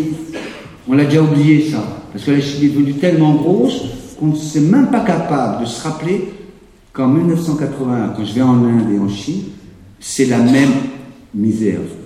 Pauvreté de masse en tout cas. Et puis, euh, alors là, les gens, c'est encore pire. Vous voyez, c'est le total de l'Afrique. L'Afrique, le poids économique de l'Afrique comptait autant que la Chine et l'Inde. Bizarre, non? Qu'est-ce qui s'est passé? Ben, Il y a eu un trou en Afrique. Les années 80 sont des années... À partir des années 80, l'Afrique va rentrer pendant 20 ans dans un cycle de violence, de guerre, etc. Largement perpétré par qui? Eh bien, par les puissances coloniales, bien sûr. Faut quand même pas. Euh, vous avez, tous lu ou entendu parler de ces bouquins sur la France-Afrique. Hein, je ne vais pas vous dire, moi, un ancien du ministère des Finances, ancien, donc j'ai le droit de le dire maintenant, le nombre de coups d'État qui ont été perpétrés quand même par nos services. Que ça soit défendable, pas défendable, demandez à Mme Areva ce qu'elle en pense. Mais le fait est que c'est bien comme ça que ça s'est produit. Il y a eu une guerre Est-Ouest en particulier en Afrique. Il hein, ne faut pas non dire que les méchants c'était les Français seulement. Il y avait un conflit. Le conflit a mis l'Afrique à bas. On n'a mis que des poupettes, hein, comme on dit, des dictateurs. Vous vous rappelez l'affaire de. Ouais, le diamant de. Des gros comment? Ils étaient très gros. Hein. Ben oui, quand même. Vous croyez? Vous ne croyez pas qu'il y a une relation entre ce qui s'est passé il y a 20 ans et la situation actuelle? Mais Bien sûr qu'il y a une relation. Quand vous détruisez une structuration politique, elle met des décennies. C'est encore plus compliqué que des bâtiments publics de mettre en place des institutions démocratiques stables. Donc voilà, le monde dans lequel on a vécu pendant 30 ans, c'est le réveil des trois géants. Et le problème, c'est qu'il y en a qui pensent que c'est déjà fini, que la Chine va tomber, et, c'est pas crédible. Bien sûr qu'il y aura des accidents, bien sûr qu'il y a des crises financières. Est-ce que vous croyez que la crise des subprimes, que vous avez donc tous connu, quel que soit votre âge ici en 2009, a mis à bas l'Amérique Ben non. Les crises, il n'y a que les Français qui pensent. C'est pour ça qu'ils vont chez les psys tout le temps et qu'ils prennent des anxiolytiques. Ils pensent que la crise, c'est quelque chose qui ne fait pas partie de la normalité. Ben si, bien sûr. Il y a peut-être un peu moins de gens seuls, hein, si on intégrait cette dimension de la vie. La crise fait partie des choses normales. C'est pas pour ça que ça disparaît. Donc nous rentrons dans un monde, vous voyez les trois fameux acteurs de la route de la soie, ou des routes de la soie, de Marco Polo, d'Im Battuta, on les retrouve au cœur de l'économie mondiale. Ça ne veut pas dire qu'on est tout petit, qu'on n'a rien à faire, mais ça veut dire que si on n'ouvre pas grand les fenêtres, aujourd'hui, et notamment sur le plan culturel, ce que vous faites au Grand Bivois. On s'intéresse à la montagne, aux zones de montagne, on s'intéresse aux cultures que véhiculent ces paysages. Eh bien, euh, nos enfants et nos petits-enfants, euh, c'est terrible ce que vous leur faites. Vous ne les préparez pas à travailler dans le monde tel qu'il est aujourd'hui et tel qu'il sera dans les 20-30 prochaines années. Bien souvent, ça s'explique par un, un seul phénomène, c'est un phénomène démographique. J'adore la démographie. C'est pour terminer. Vous vous rappelez que. Voilà. Le monde dans lequel nous vivons et vivent nos dirigeants, c'est un monde pour eux qui a commencé en. Oh là là là là là là. C'est bon? Tac. C'est un monde. Regardez la date de naissance de tous les dirigeants, de tous les propriétaires de journaux, de tous les propriétaires de télé. Ils sont nés là. Ils sont nés là. Je parle pas de vous, hein, vous êtes nés avant. Non.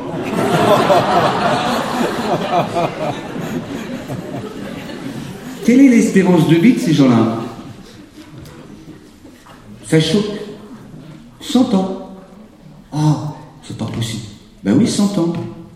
Il est normal que les gens qui sont nés dans les années 50-60 et pour des raisons de progrès, d'alimentation, du fait qu'on travaille moins dur quand même, j'ai pas dit moins longtemps, plus longtemps, moins dur, fait que l'espérance de vie moyenne de ces gens-là est de 100 ans. Donc là, c'est la courbe de nos dirigeants et puis de nous tous. Enfin, vous les jeunes, vous sortez là, vous êtes nés là, et puis vous, vous allez sortir du champ. Je m'intéresse aux vieux qui prennent aujourd'hui les décisions. Ça veut dire que Boileau, il va vivre jusqu'à 2056. Et il faudrait que je sois déjà à la retraite sous prétexte que j'ai 58 ans. Vous comprenez le problème? C'est que ceux qui gèrent aujourd'hui ce pays le gèrent en fonction d'une échelle de temps qui n'a rien à voir avec l'échelle de temps normale et rien à voir avec le monde tel qu'il évolue. Ça, c'est la population du monde. Vous avez vu l'Afrique? La Chine et l'Inde. Et la France, elle est là. Ben oui. Et alors, c'est pas parce que vous êtes petit que vous êtes imbécile. Nos amis suisses ça s'apprennent quelque chose. Non Est-ce que, la Suisse se plaint? Non. C'est une question de. Si j'ai les yeux en face des trous, si je joue le monde tel qu'il est, ben je vais prendre les bonnes décisions en fonction du monde tel qu'il évolue. Ah, tant temps, il y aura des saletés qui viendront se brancher dans votre système bancaire, un chef d'État africain pas très. Euh, oui, ce que je disais tout à l'heure, c'est pas ça le secret fondamentalement de la capacité de la Suisse à euh, euh, rebondir en permanence. Ils ont les yeux grands ouverts. Grands ouverts. Vous ouvrez le journal suisse, non? Il y a encore des pages où on parle d'autre chose que de la culotte de la princesse de je ne sais quoi. Il y a de l'information. Bon.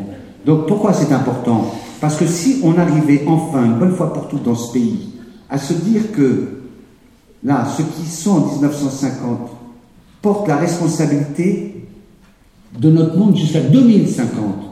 Monsieur le maire, vous croyez qu'il y a des maires en France qui pensent que les décisions qu'ils prennent jusqu'à 2050, il y en a très peu. Très peu. Ah, la retraite, 60 ans. Mais après, qu'est-ce qui va payer les retraites? Eh bien, c'est les pauvres jeunes qui sont nés ici et qui, eux, n'ont pas été préparés à un monde qui sera plus du tout le même et qui n'auront pas les ressources pour ce monde-là.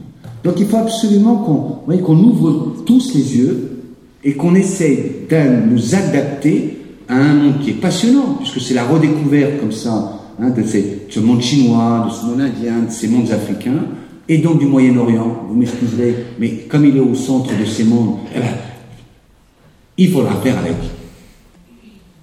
Et alors, en ce moment, on s'aperçoit que on revient à ma première slide, on revient à cette idée que oui, l'espèce humaine, ben, c'est une race. C'est une race. Et que euh, l'avenir du monde bah, dépend de notre capacité de travailler ensemble.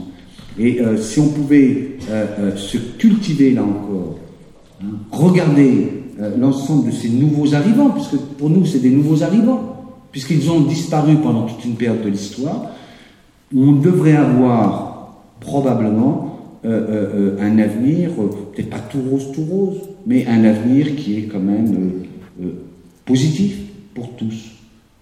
Ça sera pour tous ou ça ne sera pas pour tous. Donc la nouvelle route de la soie, celle du 21e siècle, à mon avis, elle est au moins aussi passionnante que celle du 14e siècle. Donc si vous avez lu et apprécié ce que Marco Polo vous a dit du monde du 14e siècle, vous apprécierez d'écrire, vous, la route de la soie du 21e siècle. C'est-à-dire votre siècle. Hein, puis dites pas, hein, le 21e, c'est loin. Là, il est là. Moi, je serai là encore en 2056. Ouais, Hein, donc il sera bien entamé le ciel. Oui, je suis d'accord, tout le monde ne sera pas là, madame, en 2056. Mais pensez aux autres. Merci.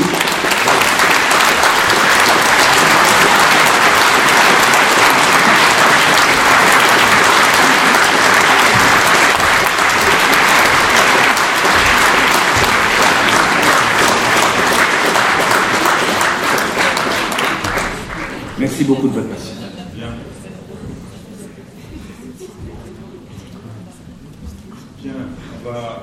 Je n'ai pas. Voilà, merci. Euh, on va s'asseoir. Euh, bon, je ne sais pas comment vous avez goûté ce, moment. Moi, je l'ai goûté avec délice. Alors, euh, je ne sais plus quelle heure il est. Du même coup, je suis assez perturbé.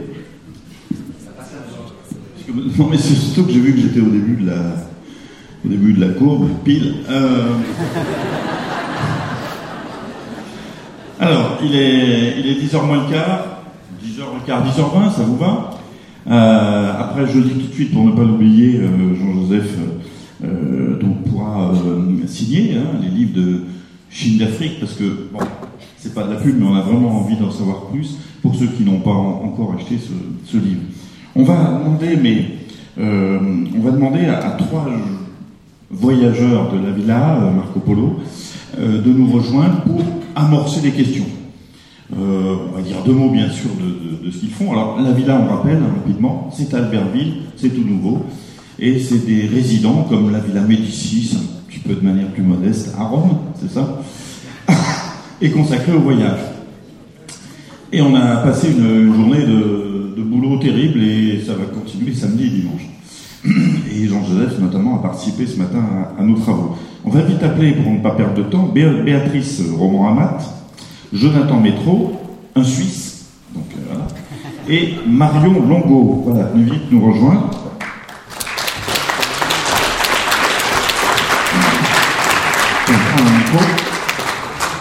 Alors ils sont 14, je crois, c'est ça 14, hein Vous êtes 11 femmes.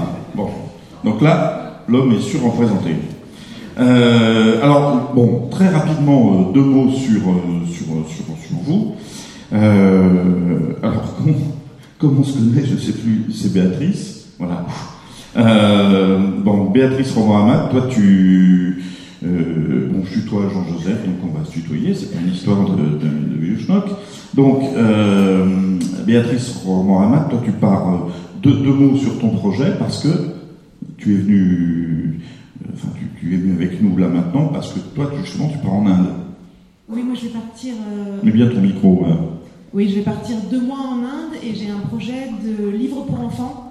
Donc je voudrais essayer d'écrire un conte euh, original, mais qui sera inspiré des, de la mythologie et des récits traditionnels de quatre euh, groupes ethniques euh, indiens.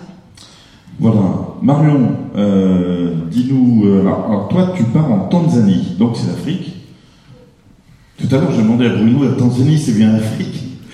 Donc là, c'est quand même pas terrible, nos connaissances. Ah, pas confondre avec la Tasmanie. oui, voilà. Euh, oui, donc moi, je vais partir 4 euh, mois en Tanzanie pour faire un, documentaire euh, sur les Hadzabe, qui sont un peuple de nomades chasseurs-cueilleurs. Voilà. Je, je m'améliorerai. les Hadzabe. Voilà. Donc les deux premiers, c'est un document, ah, donc c'est un, un, un carnet de voyage, mais un bouquin, tu l'as dit, pour enfants. Toi, c'est un documentaire, un film. Hein. Et alors, euh, Jonathan, donc qui est suisse, je le rappelle, mais bienvenue. Euh, il y a un Suisse et un Belge. Un Suisse et une Belge. Euh, dans les 14, comme quoi la ville à Marco Polo. Alors sinon, ils viennent de, Bretagne, du sud, de l'Aveyron, de, de, partout. Hein. Deux Savoyards quand même, deux hommes. Et euh, Jonathan, toi tu pars. Alors toi tu pars pour le Nouveau Monde. Euh, oui, voilà, exactement. Euh, je pars pour le Canada, le Québec, plus précisément pour que ça parle français. Je vais faire un documentaire audio et je vais beaucoup m'intéresser sur l'indépendance, surtout sur l'indépendance des grands propriétaires terriens qui, qui sont encore, qui vivent quasiment en autarcie. Et justement, je suis suisse dans un pays où, qui est vraiment très bien, comme il l'a dit, mais où on est aussi très dépendant de l'État et dépendant des systèmes de distribution. Et je m'intéresse à l'indépendance, qu'est-ce que ça veut dire pour ces gens-là, et par extension, qu'est-ce que ça peut vouloir dire pour nous aussi? Alors, on garde le micro, justement, on va commencer par toi. On, est là un petit peu pour, euh, pour, amorcer les questions.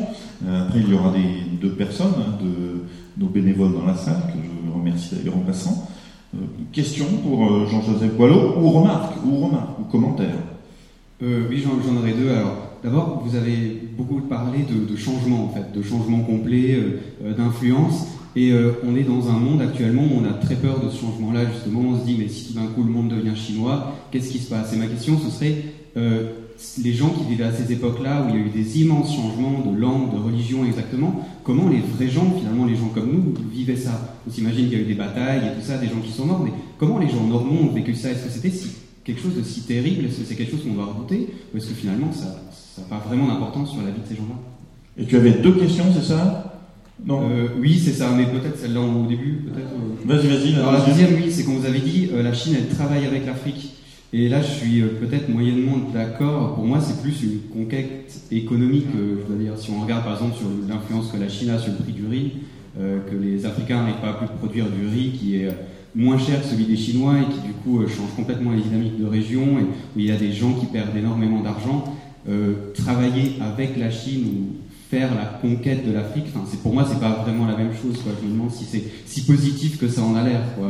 Alors, question relativement courte, réponse relativement courte, pour qu'ensuite, oui. Avec plaisir, mon ami suisse. Chine-Afrique, ça fait partie, je pense, de ce serpent de mer que les Français se sont mis dans la tête parce qu'ils n'arrivent pas à supporter qu'un concurrent soit arrivé. Je ne dis pas par là qu'il n'y a pas d'aspect négatif. Mais quand je vais en Afrique, je discute avec les jeunes, avec les dirigeants, etc. Comme toujours, il y a à boire et à manger. Ah ça n'aime pas. Hein. Les choses sont plus équilibrées qu'on pense. Est-ce qu'il y a une balance qui penche dans un sens ou dans l'autre? Oui, le rôle de la Chine en Afrique a été fondamentalement très, très positif. Avec trois registres très simples cette histoire de riz est fausse. Ben, pas de chance. C'est certainement pas le riz chinois qui est exporté vers l'Afrique pour une raison simple, c'est que la Chine n'en produit pas assez. Oui, ça fait partie de ces. Vous ne l'avez pas sorti, vous ne l'avez pas inventé. Vous avez lu un jour dans un torchon un truc comme ça. Torchon, on va appeler ça des torchons. Heureusement qu'ils sortent de moins en moins d'ailleurs. D'ailleurs, c'est pas normal qu'il n'y ait pas euh, une déontologie qui fait qu'à un moment donné, quand quelqu'un raconte quelque chose comme ça, euh, il ne soit pas privé de ses moyens de citoyenneté ou je ne sais quoi. Parce que ça crée un racisme effrayant. Chaque Chinois, euh, chaque Africain aujourd'hui, grâce à cette façon dont les Chinois ont une efficacité de fourmi, ah ça me fait peur ça les fourmis, vous savez bien on est, hein, les fourmis on en a peur, c'est un animal qui fait peur. Bizarre, mais c'est comme ça. Il faudrait se poser la question hein, de ces fantasmes. Mais euh, comme il travaille très bien, c'est vrai que les routes, les ponts, euh, les, ports, les aéroports, euh, le bâtiment de l'Union africaine ont été construits en un temps record, dix fois moins cher que lorsque c'était Bouygues. Je peux donner des noms, ça va Tu n'as pas d'accord de, partenariat avec eux. On aimerait bien, mais non. Bon, pas de place. Je ne vais pas aider. Hein. c'est la réalité.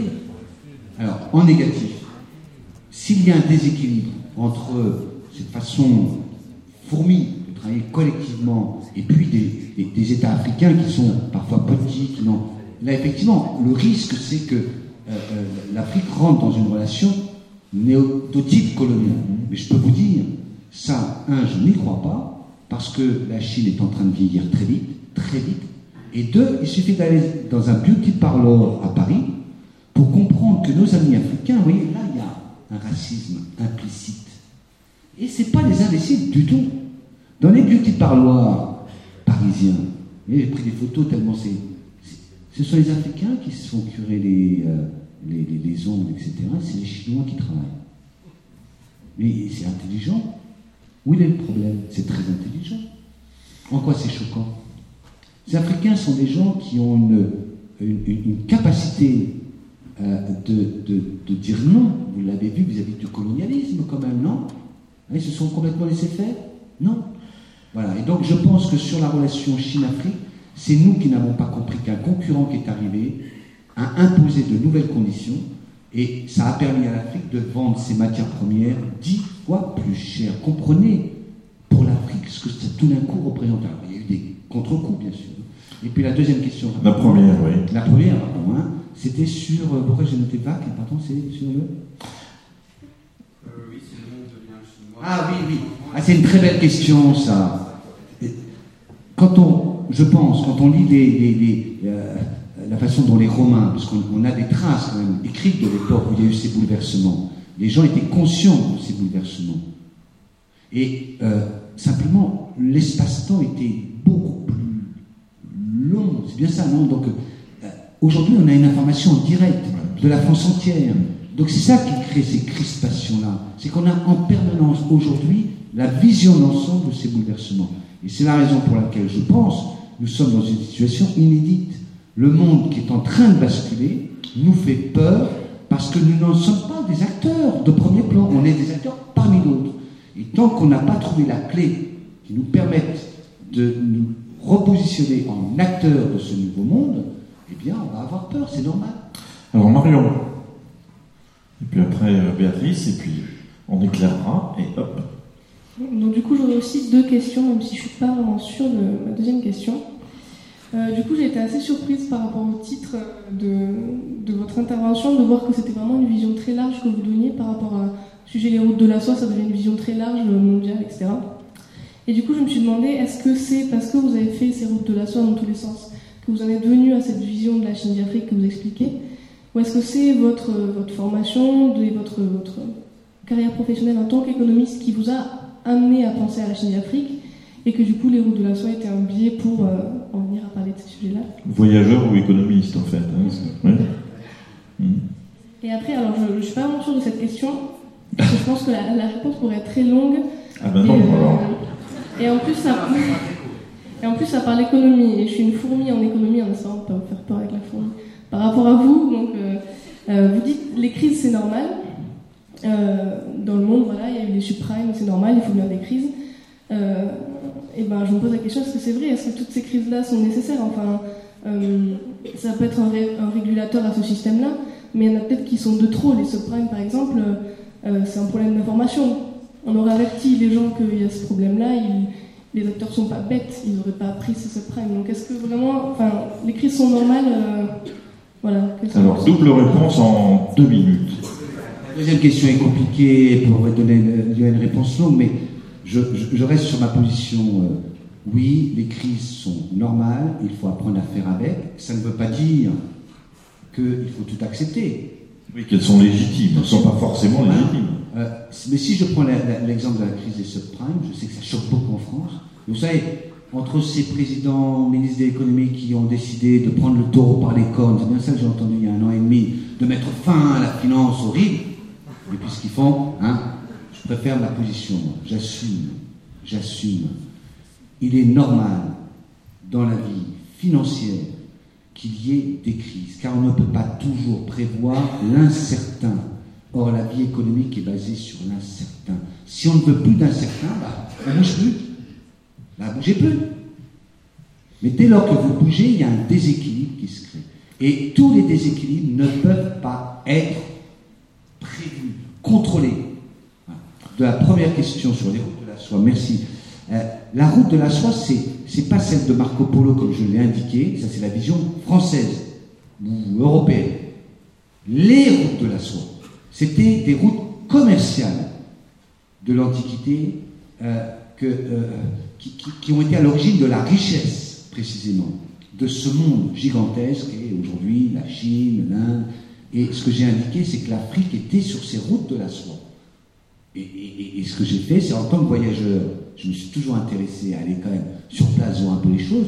Donc c'est vrai que je les ai toutes faites et qu'on voit bien le reste euh, euh, de, ces euh, richesses de- des routes de la soie. Et, simplement, à un moment donné, un économiste a besoin de mettre en cohérence des données en termes de prospective qu'il a pu sortir de ses ordinateurs, de leur donner une forme. Et j'ai trouvé que la lisibilité de ce monde des 20-30 prochaines années ressemble quand même étrangement à cette route de la prospérité euh, du, euh, du 8e, 10e siècle. Alors j'ai appelé ça la route de la soie du 21e. Alors, dernière question sur le plateau, encore qu'on pourra revenir à vous, hein, euh, Béatrice. Alors moi j'avais une question qui rejoint un peu celle de Jonathan qui portait sur la perception des Chinois en Afrique. Et j'avais l'impression qu'il y avait eu quand même pas mal de tensions ces derniers temps. Il me semble qu'il y en a eu au Ghana notamment, euh, autour de, voilà, de la présence des Chinois dans l'industrie minière. Et voilà, donc je me demandais si vous, pensiez que, c'était une situation viable sur le long terme ou si euh, il allait falloir, euh, je sais pas, un changement d'attitude ou de type de relation entre la Chine et l'Afrique. Mais vous avez déjà en partie répondu. Et j'avais une deuxième question sur. J'en profite, hein, et, euh, deux questions. J'avais une deuxième question, euh, évidemment, sur l'Inde, comme c'est Oui. euh, mon terrain de prédilection. Euh, vous avez l'air assez optimiste sur la, la croissance indienne. Et euh, j'ai l'impression quand même qu'elle se fait au prix d'une destruction très rapide de l'environnement, de beaucoup d'érosion des sols. Et, euh, il y a aussi beaucoup de problèmes d'accaparement des terres, de- d'exode rural. Euh, voilà, est-ce que vous êtes optimiste malgré, malgré tout ça? Alors on va répondre sur l'Inde. hein, euh, Oui. euh, Est-ce que la problématique optimiste-pessimiste est une bonne clé dans la vie? Non. Là encore, c'est peut-être ma déformation indienne. Il y a à la fois des raisons d'être optimiste, des raisons d'être pessimiste. La vie ne se partage pas en Ah, vous êtes optimiste Non? Allez, je regardais la météo demain. Ah, il va pas faire très beau. Oui, mais peut-être que, peut-être que, peut-être qu'il fera quand même beau. Euh, non, il faut avoir confiance ou pas confiance. La vraie question, elle est là. C'est pas la même chose. Vous comprenez le distinguo? Être optimiste, c'est penser que tout seul, les bonnes nouvelles vont arriver. Ou être pessimiste, c'est penser que tout seul, les mauvaises nouvelles vont arriver. La confiance, c'est l'acte par lequel j'agis sur la réalité, en sachant que, bon, il y a plutôt de bonnes raisons de penser que les nouvelles ne sont pas très bonnes. Ben, là, je- j'essaie d'agir dessus. Ce que j'ai appris du monde indien, c'est justement ce mot confiance. Avoir confiance dans sa force. alors, Alors, cela ça veut dire quoi L'Inde a des défis. etc. Voilà. L'Inde a des défis, bien sûr, gigantesques. Mais ce que j'observe, c'est quand même, depuis 81, où je visite, donc vraiment très régulièrement l'Inde, le fait d'y avoir une, une partie de ma famille maintenant fait que je vais y compris dans des villages. Mais il n'y a pas photo. Imaginez l'Inde d'il y a 30 ans et l'Inde d'aujourd'hui. Donc il y a des dégâts du progrès. On le sait, on discutait de la science là. Vous croyez que la France est ce qu'elle est? Euh, euh, Là, sont les dégâts gigantesques qu'il y a eu aussi. C'est parce qu'on a temps en temps cette vision simpliste que le progrès, il est linéaire. Donc, je, voilà, je suis confiant sur la façon, y compris dont les Chinois vont faire face à cette transition politique qui est le grand sujet du 21e. Et je suis plutôt confiant dans la façon dont les Africains vont dire clairement aux Chinois qui outrepassent euh, un certain nombre de, de barrières à cause de nous, si les Chinois peuvent le faire, c'est parce que nous avons imposé des relations qui étaient très néocoloniales. D'accord Donc les Chinois sont engouffrés là-dedans. Et ce faisant, ils ont pris des positions de pouvoir. Justement, ce que vous dites me conforte. Moi aussi, j'ai vu ces révoltes contre les Chinois. Les Africains vont pas se laisser faire. OK Donc ayez confiance dans la façon dont les Africains vont régler le problème des Chinois. Mais simplement, ça veut dire que nous, il faut qu'on soit du bon côté de la barrière. C'est-à-dire que si on dit aux Chinois d'être transparents dans leurs euh, rapports euh, financiers, d'extraction des ressources naturelles, il faut qu'on soit aussi. Or, hélas, vous le savez mieux que moi, nos mines d'uranium, nos champs pétrolifères, de gaz, je dis les nôtres parce que je, voilà, j'y peux rien. Je suis né dans un pays qui s'appelle la France, et des entreprises comme Areva, Total, font partie euh, euh, de, notre euh, bien commun. Bon. Elles ne sont pas plus transparentes que les entreprises chinoises. Comment voulez-vous demander aux Chinois de l'être Difficile. Bon, ben voilà, Jean-Joseph, moi je suis rassuré parce que finalement, euh, pour animer des débats, il y a déjà beaucoup de jeunes et j'attendrai pas peut-être euh, 2056 pour, euh, pour arrêter. Alors, on va, on va allumer, on a 20 petites minutes, 20 bonnes minutes. 20 bonnes minutes, c'est l'optimisme, la confiance. 20 petites minutes, c'est le pessimisme. Alors, n'hésitez pas, il y a déjà une question là. Une première question ici. Encore une fois, merci aux bénévoles. Et puis, j'en profite à toute l'équipe, bien sûr, de, de Bruno, Jean-Sébastien, euh, Fabrice et toute la bande du Grand Bivouac. Bonsoir. 20 minutes, hein, on se quitte après 20 minutes, donc euh, voilà, si rassurez-vous, dans 20 minutes, c'est bon. Je voudrais continuer euh, dans ce qui a déjà été euh, abordé. Euh, vous dites qu'il va y, qu'il y a, enfin, vous avez montré qu'il va y avoir un, un transfert des richesses euh, de l'Europe euh, et euh, l'Amérique du Nord vers euh, trois grandes forces en fait, qui reviennent à ce qu'elles étaient avant, au point de vue population. Bon, la problématique, c'est que euh, ceux qui possèdent ces richesses ne vont pas pouvoir les laisser, vont pas pouvoir les lâcher aussi facilement.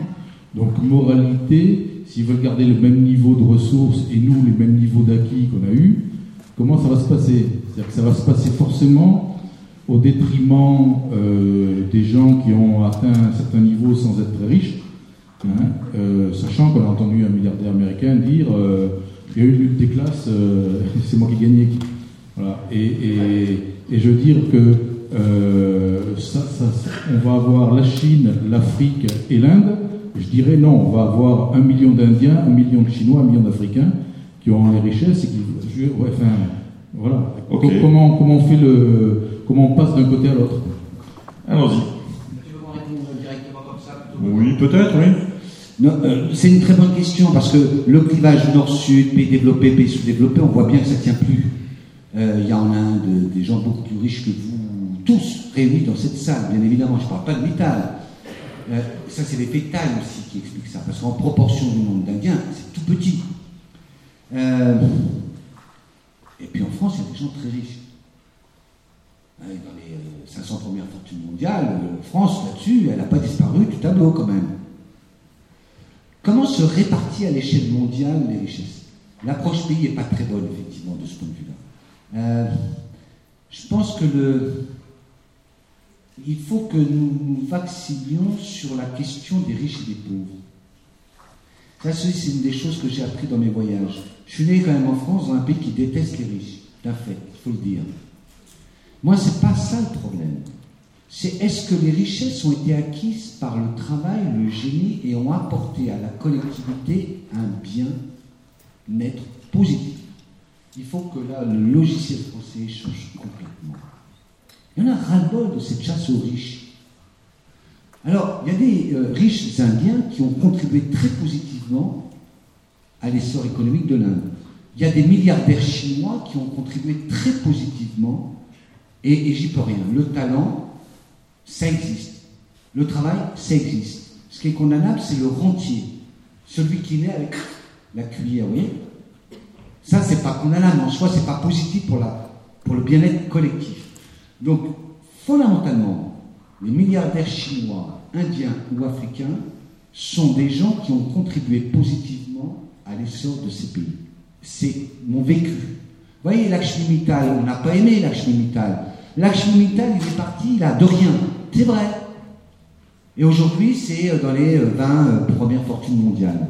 Et alors? Ça vous gêne? Est-ce que ce qu'il a contribué en valeur ajoutée pour la planète, c'est un plus ou un moins? Voilà la seule question qui porte. Bill Gates, ça vous gêne Bill Gates, première fortune mondiale? Oui, mais Mittal, ce qu'il a fait en France. La France, c'est autre chose.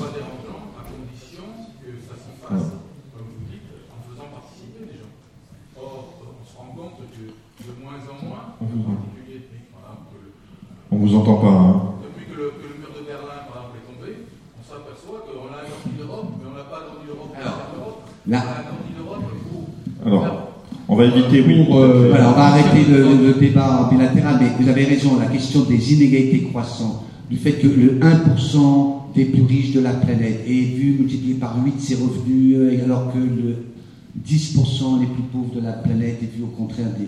Ça, c'est un problème qui est lié à cette nouvelle carte du monde on a, du fait de cet essor extraordinaire des pays émergents, des opportunités considérables de faire des profits considérables. Et quand vous regardez les Lakshmi Mittal, ils ont licencié sans doute en France, mais au plan global, ils ont fait beaucoup d'argent. Donc les grandes richesses, les grands milliardaires, sont des gens qui ont été capables d'intégrer cette idée du nouveau monde. Vous retrouvez les mêmes problèmes qu'au moment de l'essor de l'Amérique. Euh, euh, avec les grandes, grandes fortunes qui ont contribué à, ce que l'Amérique est là aujourd'hui, les Ford, etc. Le nouveau monde est un monde d'opportunités gigantesques. Vous vous rendez compte? Vous vendez une brosse à dents à chaque Africain, vous êtes une boîte chinoise, vous en avez vendu un milliard. Eh Même si le profit par unité tout petit, c'est énorme. L'essentiel du creusement des grandes fortunes, à ma connaissance, est lié à ça. Je sais que c'est choquant, mais euh, c'est ce que j'observe.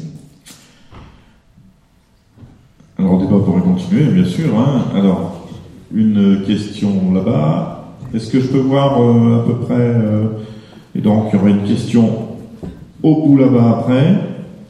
Euh, pour, aller dans le sens, hein, vous allez sur Internet, vous sortez la liste des 100 milliardaires du monde et vous regardez ce que, si c'est tous les, héritiers de L'Oréal ou au contraire des gens qui ont créé leur entreprise et vous serez surpris de voir, ce sont pour l'essentiel des gens qui sont partis de pas grand-chose, qui ont monté leur entreprise. Ça change la dimension des inégalités, à mon sens, parce que la question que vous devez vous poser, c'est qu'est-ce qu'ils ont apporté à la collectivité humaine? Parce que c'est plus la France, là. L'État a licencié en France, d'accord, c'est dommage. Mais la question, c'est sa contribution globale. C'est ça qui me un peu. Bonsoir. Euh, déjà, cette conférence était une belle surprise pour moi parce que hier, j'étais avec un ami turc d'une cinquantaine d'années, euh, très éclairé et originaire d'Antalya. Et on a une discussion sur la Turquie, puisque vous l'avez évoqué un petit peu. Euh, on est remonté jusqu'à Gengis Khan. Simplement, on s'est rendu compte que à chaque élection qui approche, hein, que ce soit en France ou en Turquie, qu'elle soit nationale ou européenne, le serpent de mer de cette adhésion à la Turquie revient toujours euh, à chaque fois. Et mon ami m'a affirmé qu'en Turquie, la population il y passe la moitié de l'année. Il a en France le reste de l'année que euh, les Turcs se désintéressent complètement du fait que leur pays adhère à l'Europe, par contre de rester de très bons amis de, de l'Europe. Alors sachant que ce pays a toujours été, depuis ses routes de la soie, une charnière entre l'Europe, l'Afrique et l'Asie, et que vous avez émis un avis justement sur cette euh, éventuelle adhésion européenne euh, de la Turquie, pouvez-vous nous en dire plus Oui, parce que je suis allé en Istanbul très récemment sur ce thème-là. Vous avez tout à fait raison. La Turquie regarde maintenant vers le sud et en particulier vers l'Afrique. C'est impressionnant comment, en l'espace d'une vingtaine d'années, pendant qu'on était là à tous discuter, est-ce qu'on laisse les Turcs rentrer ou pas? Les hommes d'affaires sont partis au sud. Ils ont 50 usines textiles en Éthiopie. Une zone économique spéciale. Il n'y a pas que des Chinois hein, qui bossent. Nos amis turcs bossent énormément. D'ailleurs, ils n'auraient pas conquis autant s'ils n'avaient pas bossé énormément. Euh, ils sont en Éthiopie pour H&M. C'est eux qui vont fabriquer du H&M Made in Ethiopia. Là, en fait, il aurait fallu marquer Buy Turk. Et Donc, euh, ils regardent vers le sud maintenant. Pourquoi? Parce que le monde entier voit une Europe qui décline, une Europe qui tombe, une Europe qui n'a plus de cohérence entre ses valeurs et sa richesse économique. Et donc, ils se posent la question. Et puis, sur le plan scientifique, regardez dans les grands Nobel maintenant, c'est impressionnant le tournant qu'il y a eu. Euh, donc, le, tournant turc, là, vers le sud, est, révélateur de ce qu'ils ont les yeux en face des trous qui voient que c'est bien l'axe qui est décisif. Maintenant, moi, ça me fait peur. Parce que ça veut dire que l'Europe est en train de se couper de force dynamique. Je ne sais pas si vous êtes allé en Turquie, mais quand vous allez en Turquie, c'est. Vous respirez quand même.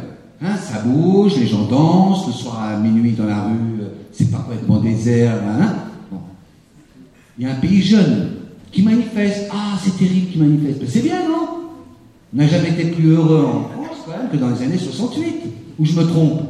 Ça bouge, ça discute. Donc la Turquie fait ça. Donc ça m'inquiète parce que si l'Europe est en train de s'isoler, ça veut dire qu'elle n'est plus branchée sur monde. Et ça, c'est inquiétant. Maintenant, est-ce qu'il fallait qu'il rentre dans l'Union européenne ou pas Pour moi, la réponse est claire. Non. Non. La question était pourquoi à ce moment-là, le problème a été mis sur la table. On sait très bien pourquoi. C'est les États-Unis qui pensaient que c'était une des bonnes façons de faire éclater l'Europe, qui était un prétendant. 30 hein. ans en arrière, c'est comme ça que ça se présentait. L'Europe était un prétendant euh, à la couronne, capable de rivaliser avec les États-Unis. Mais les États-Unis peuvent être tranquilles, l'Europe s'enfonce et je ne vois pas ce qui va la relever, je ne vous cache pas. Alors, question au fond, là-bas, voilà. On va prendre encore deux ou trois questions. Merci. Euh, l'histoire nous montre qu'il y a eu des empires qui se sont construits et qui sont ensuite déconstruits. Vous avez énoncé quelques pistes pour nous indiquer euh, ce qui fait euh, les facteurs de construction la population, notamment la force démographique, les ruptures technologiques qui apportent un progrès militaire ou industriel. Mais est-ce que vous avez identifié d'autres facteurs? Est-ce qu'il y en a un, ou la stabilité politique Est-ce qu'il y en a un qui pour vous est dominant et qui pourrait. Euh, c'est une piste, parce qu'aujourd'hui l'Europe est effectivement sur, le déclin, euh, elle a connu son, apogée, euh, bon, il y a les États-Unis aussi, le monde est en train de changer, on a, bien compris. Hein. Mais la question est justement, avant, l'Europe n'avait pas une puissance démographique euh, unie les États-Unis qui a construit sa, force. C'est bien parce qu'il y a une rupture, euh, enfin il me semble, hein, technologique qui a fait que l'Europe et les États-Unis ont, pris, ont pris leadership. Mais est-ce que c'est uniquement par la science que ça va passer? Est-ce qu'il y a d'autres facteurs? Vous voulez poser une question là Ah oui, bien sûr, si elle est, elle est complémentaire. Non, je réponds à ça, d'accord. Non, c'est trop compliqué, je ne voudrais pas vous engager dans des euh, pistes simplistes. Mais je, suis très influencé par ce qui explique euh, euh, le déclin et l'essor des nations par des phénomènes purement endogènes. endogènes, de l'intérieur c'est pas la puissance chinoise ou la puissance indienne qui bousculerait l'Europe et qui expliquerait pourquoi elle est en déclin. C'est euh, le jeu des groupes d'intérêt qui conduit, au moment où un pays décolle, toutes les cartes ont été rebattues sur la carte. Puis au fur et à mesure, les gens s'installent. Ils installent leur réseau, leur lobby, leur façon de travailler, etc. C'est pour ça que j'ai parlé des gens qui sont nés dans les années 50. Ils veulent plus lâcher le pouvoir, ces gens-là. Ils ne veulent pas travailler avec une autre façon dans la tête de travailler. Ils ne veulent pas voir que dans les écoles françaises aujourd'hui, 60% de la jeunesse est issue de l'immigration. Et donc ils ne veulent pas changer les programmes scolaires pour l'adapter à cela. Ils ne veulent pas changer la carte des langues pour faire qu'on apprenne plus de chinois, de langues indiphones, etc. C'est anormal de ne pas apprendre le hindi aujourd'hui C'est gênant Non C'est en termes très savants, un sociologue qui s'appelle Olson, qui a développé cette théorie du déclin. Ça repose uniquement sur des phénomènes bureaucratiques, on va dire, de lobby, de groupes d'intérêt. Et j'y crois parce que quand je vois comment nos banques, BNP, Société Générale, sont capables d'avoir cette puissance aujourd'hui pour empêcher toute réforme du système financier français, chapeau. Ah, sont dans la, place. Par contre, ce qui est intéressant, c'est que l'Europe ne suit pas cette voie. Ne, parlons pas du déclin de l'Europe. Je n'ai pas le sentiment en Allemagne que je suis dans une zone en déclin. Je n'ai pas le sentiment en Suède d'être dans une zone en déclin. Je n'ai pas le sentiment en Finlande d'être dans une zone en déclin. Et je n'ai pas non plus en Grande-Bretagne le sentiment, n'en déplaise aux Français qui détestent les Britanniques, qui le rendent bien d'ailleurs, d'être dans une zone en déclin. La Grande-Bretagne est devenue euh, vous êtes peut-être allé temps dans ce pays-là, euh, la misère du monde y est arrivée. La misère du monde, Pakistanais, Bangladeshis, des Afghans, oui, mais les génies du monde y sont aussi. C'est le pays qui a redressé la tête dans l'industrie automobile.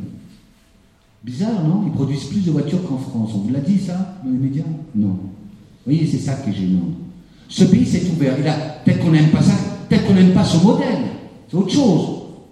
Non, moi, je, euh, du curry partout. Hein. Il s'est ouvert. L'Allemagne a joué la carte du nouveau monde. Vous allez en Chine, je peux vous dire que c'est impressionnant de voir comment tous les grands groupes allemands, mais aussi les PME allemands, ont relevé le défi de la Chine. Ils font dix fois plus de chiffre d'affaires que la France. Ils sont pas au déclin. Quand il y a eu la chute du mur de Berlin, les Polonais, les Roumains, les Turcs étaient déjà là, sont allés en Allemagne, non? Et donc ils ont pu contrebalancer une démographie vieillissante par l'arrivée de ces populations. Ça, c'est pas simple. Ça crée parfois des. Hein, il y a une nazi, les néo-nazis qui réagissent. Il n'y a pas que Le Pen et autres euh, ici en France, et puis ailleurs, ça serait tout propre.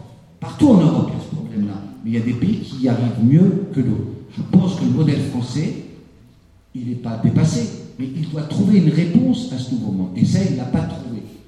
Est-ce qu'on peut en trouver une? Oui, je pense. Mais euh, dépêchons-nous parce que ça coûte cher. Tout temps qui est perdu se traduit par des crispations. Jean-Joseph, juste, j'ai une question euh, courte. Euh, oui, euh, non mais je pense qu'elle se balade dans nos têtes à t'écouter. Est-ce qu'il y aurait, et en regardant la télé encore plus, est-ce qu'il y a une malédiction de la génération française des des sexagénaires aujourd'hui je dis, je dis pas ça avec humour. Qu'est-ce qui ferait que les gens, les générations qui sont nées dans les années 50 en France, il y aurait finalement une forme de malédiction sur, sur eux? C'est simplement que la hiérarchie qu'ils ont mise en place, c'est un problème hiérarchique. La hiérarchie qu'ils ont mise en place.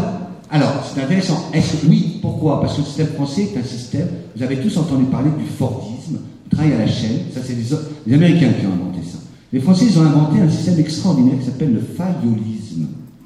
Qu'est-ce qui sait ce que c'est que le fayolisme Pas fayotisme, le fayolisme. Non mais c'est très sérieux, fayol. Vous voyez à quel point les Français, vous avez été mal éduqués. C'est-à-dire que le fayolisme, c'est l'organisation bureaucratique du travail. C'est une organisation pyramidale, extrêmement hiérarchisée. Chef, sous-chef. Vous savez, en France, on dit N-1, N-2, N-3, N-4. Une hiérarchie considérable. Incapacité de travailler en râteau, ce qu'on appelle, en équipe. Ben, c'est ça qui tue.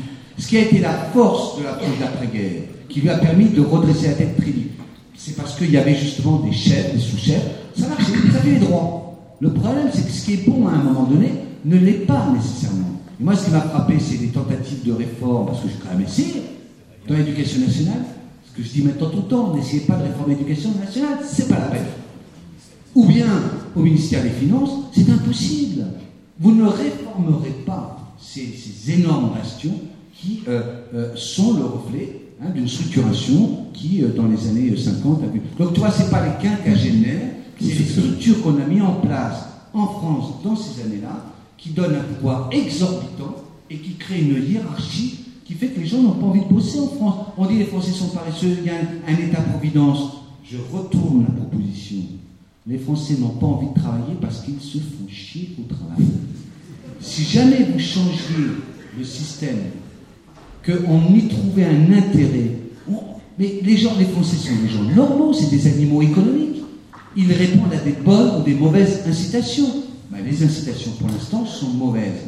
Semble-t-il en tout cas. Tous les, hein, les, sondages, etc., qui sont faits dans le rapport au travail montrent qu'on n'a pas plaisir à travailler. Donc la première des choses, c'est dès que je peux à 55 ans, je me tire. Et résultat, se crée une dette, effectivement, qui est inquiétante. C'est pas grave, c'est vous les jeunes qui allez payer ça. Alors on va prendre deux questions encore. Une est celle de Jonathan. Mais on aurait peut-être dû, d'abord, on va écouter celle-là, celle priorité à la salle. Oui, ben, merci. Enfin, la salle à monsieur. Euh, Et puis, on terminera par, par la tienne. Alors, euh, on a un peu l'impression en fait que l'Afrique, c'est un gâteau qu'on a découpé pour la colonisation. On redécoupe aujourd'hui entre l'Europe, la Chine, l'Inde, et surtout entre les entreprises, parce que bon, on dit, euh, on dit la France, mais encore une fois, bah, c'est Areva, c'est c'est pas l'État français, même s'il euh, y a des grands liens entre les deux. Et pour la Chine, c'est pareil, c'est le conglomérat pétrolier de la Chine, c'est pas le gouvernement chinois, même si, encore une fois, il y a des liens entre le gouvernement mhm. et les FTN. Et donc, on, dirait que la Chine est un gâteau à se partager, et qu'à chaque fois, ce ne sont pas les Africains qui se partagent, ce sont les étrangers.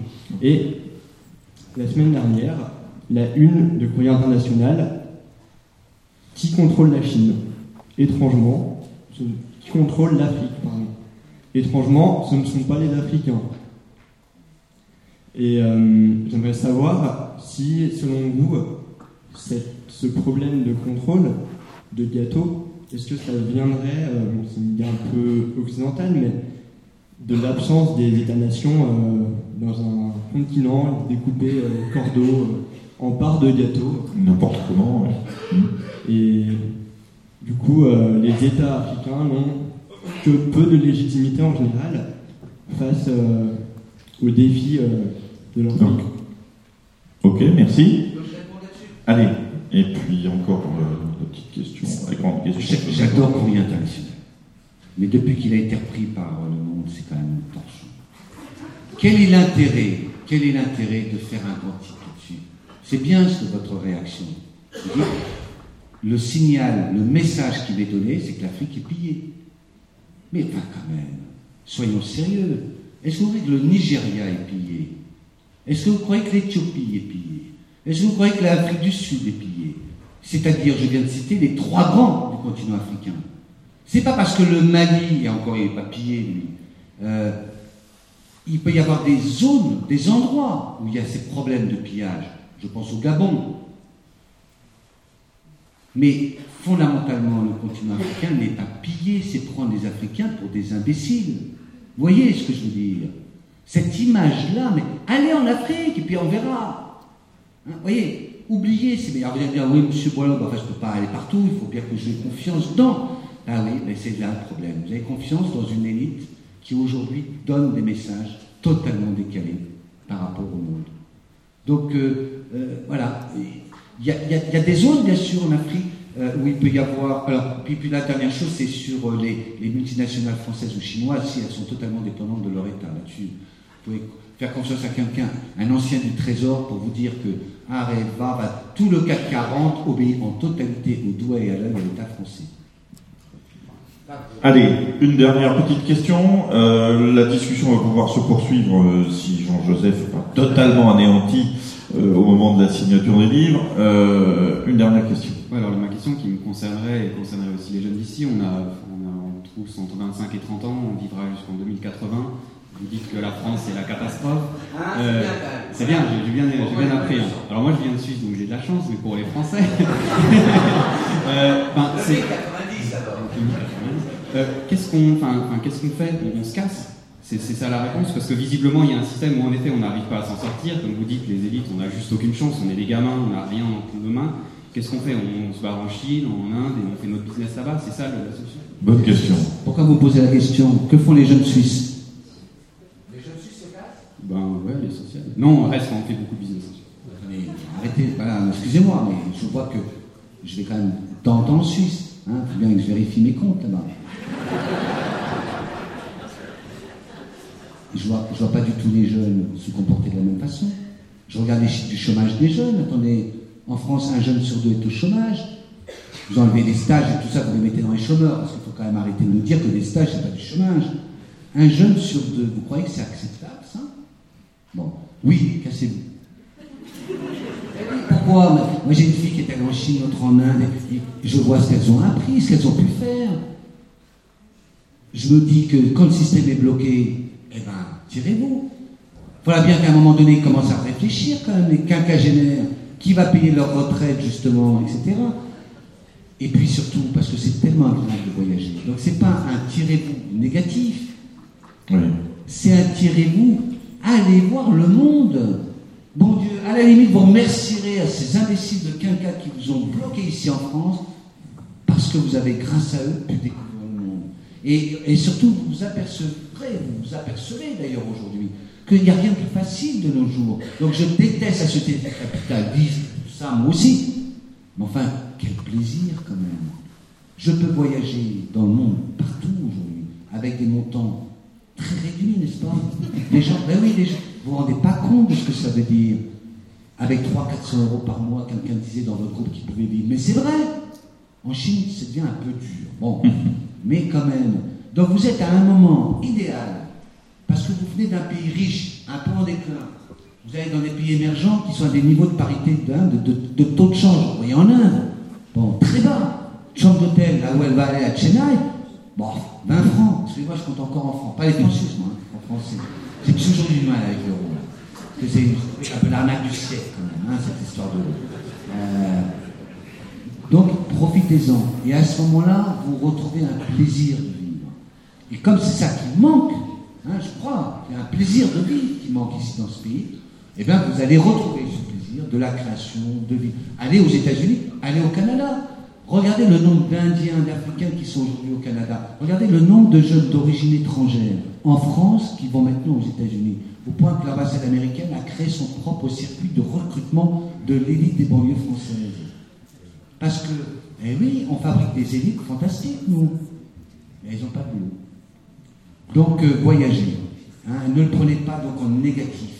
Pas, vous n'êtes pas expulsé. Vous n'êtes pas comme pendant la Révolution française. C'est pas la première fois que vous savez que la France expulse ses jeunes. Lorsque, vous savez, vous vous rappelez, pendant la Révolution française, on a eu les immigrés, on appelle ça. Hein. des forces vives importantes ont quitté le territoire. Finalement, ils ont fait un bon, euh, un bon parcours, ces gens-là. Ils sont allés au Brésil, aux États-Unis, etc.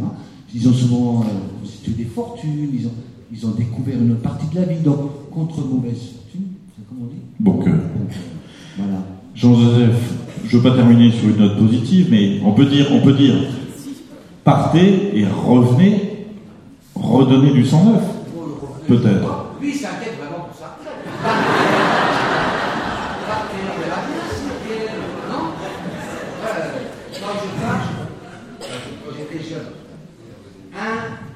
À pas.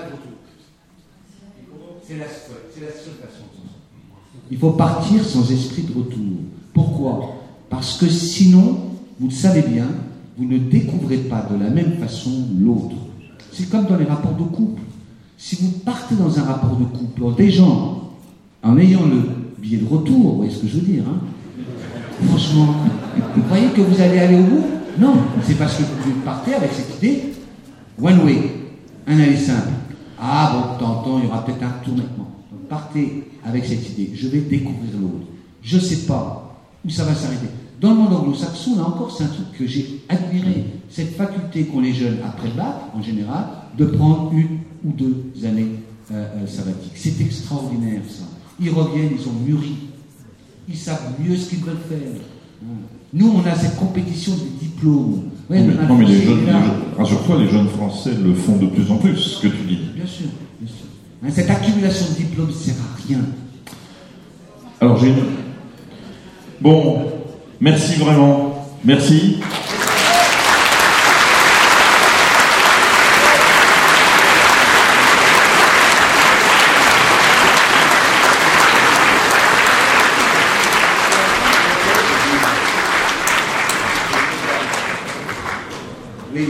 on m'avait posé la question tout à l'heure, quelle est la définition du bonheur et tout ça. Oui, c'est important le bonheur parce que c'est le but de la vie.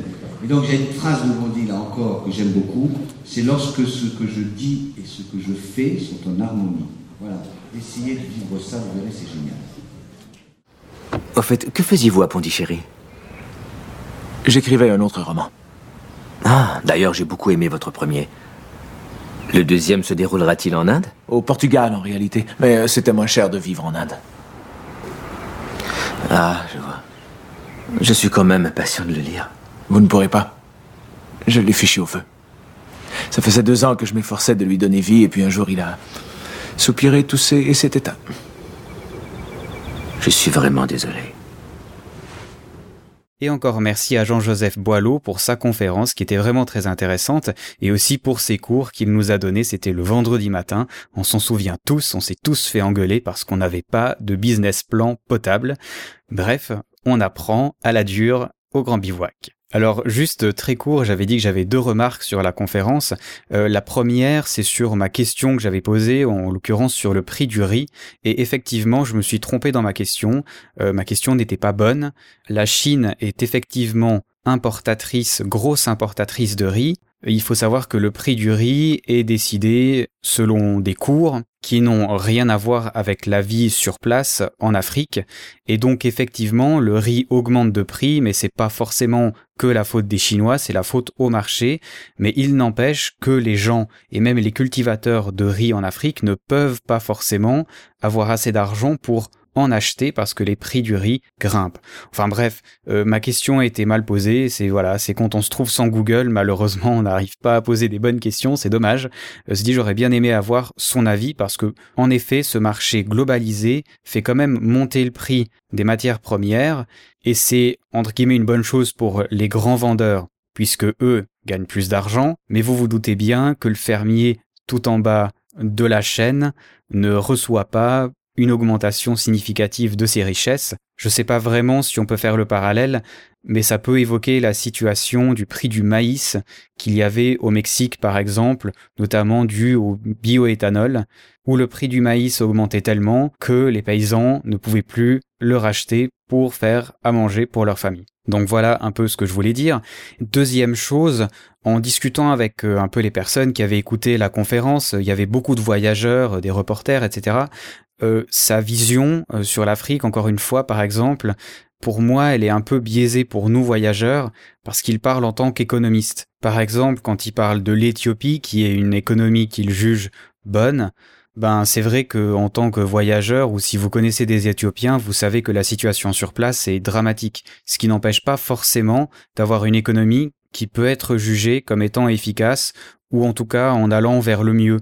Il a évoqué le Nigeria et en effet, par exemple, en modifiant ses statistiques, pas plus tard qu'aujourd'hui, le Nigeria a pu avoir un PIB supérieur en intégrant des nouveaux chiffres dans ses statistiques, ce qui n'est pas forcément faux, Mais si vous connaissez des gens qui ont été au Nigeria, même de nos jours, ils vous diront que c'est pas vraiment un pays euh, agréable à vivre, notamment pour les étrangers. Certaines régions sont vraiment dangereuses pour nous. C'est un peu comme quand on parle de l'Afrique du Sud. C'est une économie qui va de l'avant, qui est bonne, ce qui n'empêche pas le pays d'être excessivement dangereux pour les étrangers qui vivent là-bas. J'ai rencontré des Américains qui sont en Afrique du Sud. Ils arrivent effectivement à faire du bon business, mais ils ont vraiment beaucoup de dangers dans leur vie. Donc voilà, c'est un peu euh, la vision de l'économiste et la vision du voyageur qui sont juste des angles différents d'une même situation. Et c'est, ça reste très intéressant. Enfin voilà, c'était juste, euh, voilà, pour amener un petit peu de précision. Pour euh, les films qu'il y avait dans ce podcast, eh bien, il y en avait qu'un, en fait parce que je croule sous le travail, donc j'avais pas vraiment le temps de sélectionner de deux films différents. Il s'agit du film Le Livre de Pi, qui est un film d'Ang que vous avez certainement tous vu. J'espère au cinéma parce qu'il était magnifique. Euh, si vous l'avez jamais vu, allez le voir, il est très très beau. Il y a des vraies belles scènes de poésie et c'est une histoire très agréable à entendre. Bref, allez-y. Dans le prochain podcast, qui sera le cinquantième Voyage Cast, vous imaginez 50 podcasts, c'est complètement fou, j'y crois même pas moi. Mon invité est aussi une élève du Grand Bivouac, comme quoi tout se recoupe. Il s'agit d'Anne-Laure et elle est venue nous parler de l'Amazonie au Brésil et plus précisément de la situation qu'il y a autour de la construction du barrage de Belo Monte. Vous verrez que c'est aussi très intéressant. Elle a eu l'occasion d'aller sur place et peut donc nous donner euh, des vraies informations et, et ses sentiments qu'elle a eu sur place.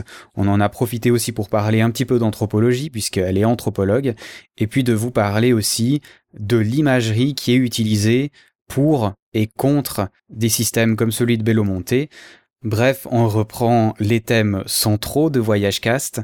Un très joli podcast, je me réjouis déjà de le publier. Avant de se dire à la prochaine, je vais vous laisser sur une musique. Il s'agit du titre The Dragonborn Comes. C'est la musique d'un jeu qui s'appelle Skyrim. Elle est chantée par une chanteuse qui s'appelle Maluka. J'adore cette musique et puis, euh, ça a un peu rapport avec l'actualité de nos jours, puisque vous n'êtes pas sans savoir si vous aimez les séries et la fantasy que Game of Thrones a commencé, sa nouvelle saison, et puis dans Skyrim, il y a des dragons, c'était donc l'occasion de vous la faire écouter, on est pile dans le sujet. Merci d'avoir écouté Voyage Cast, et à ciao bonsoir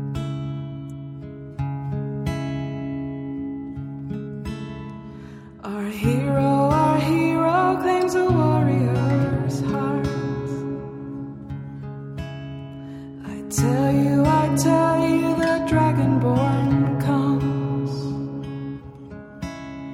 with the voice wielding power of the ancient Lord Earth. Believe, believe, the dragonborn comes. It's an end to the evil of all Skyrim's foes.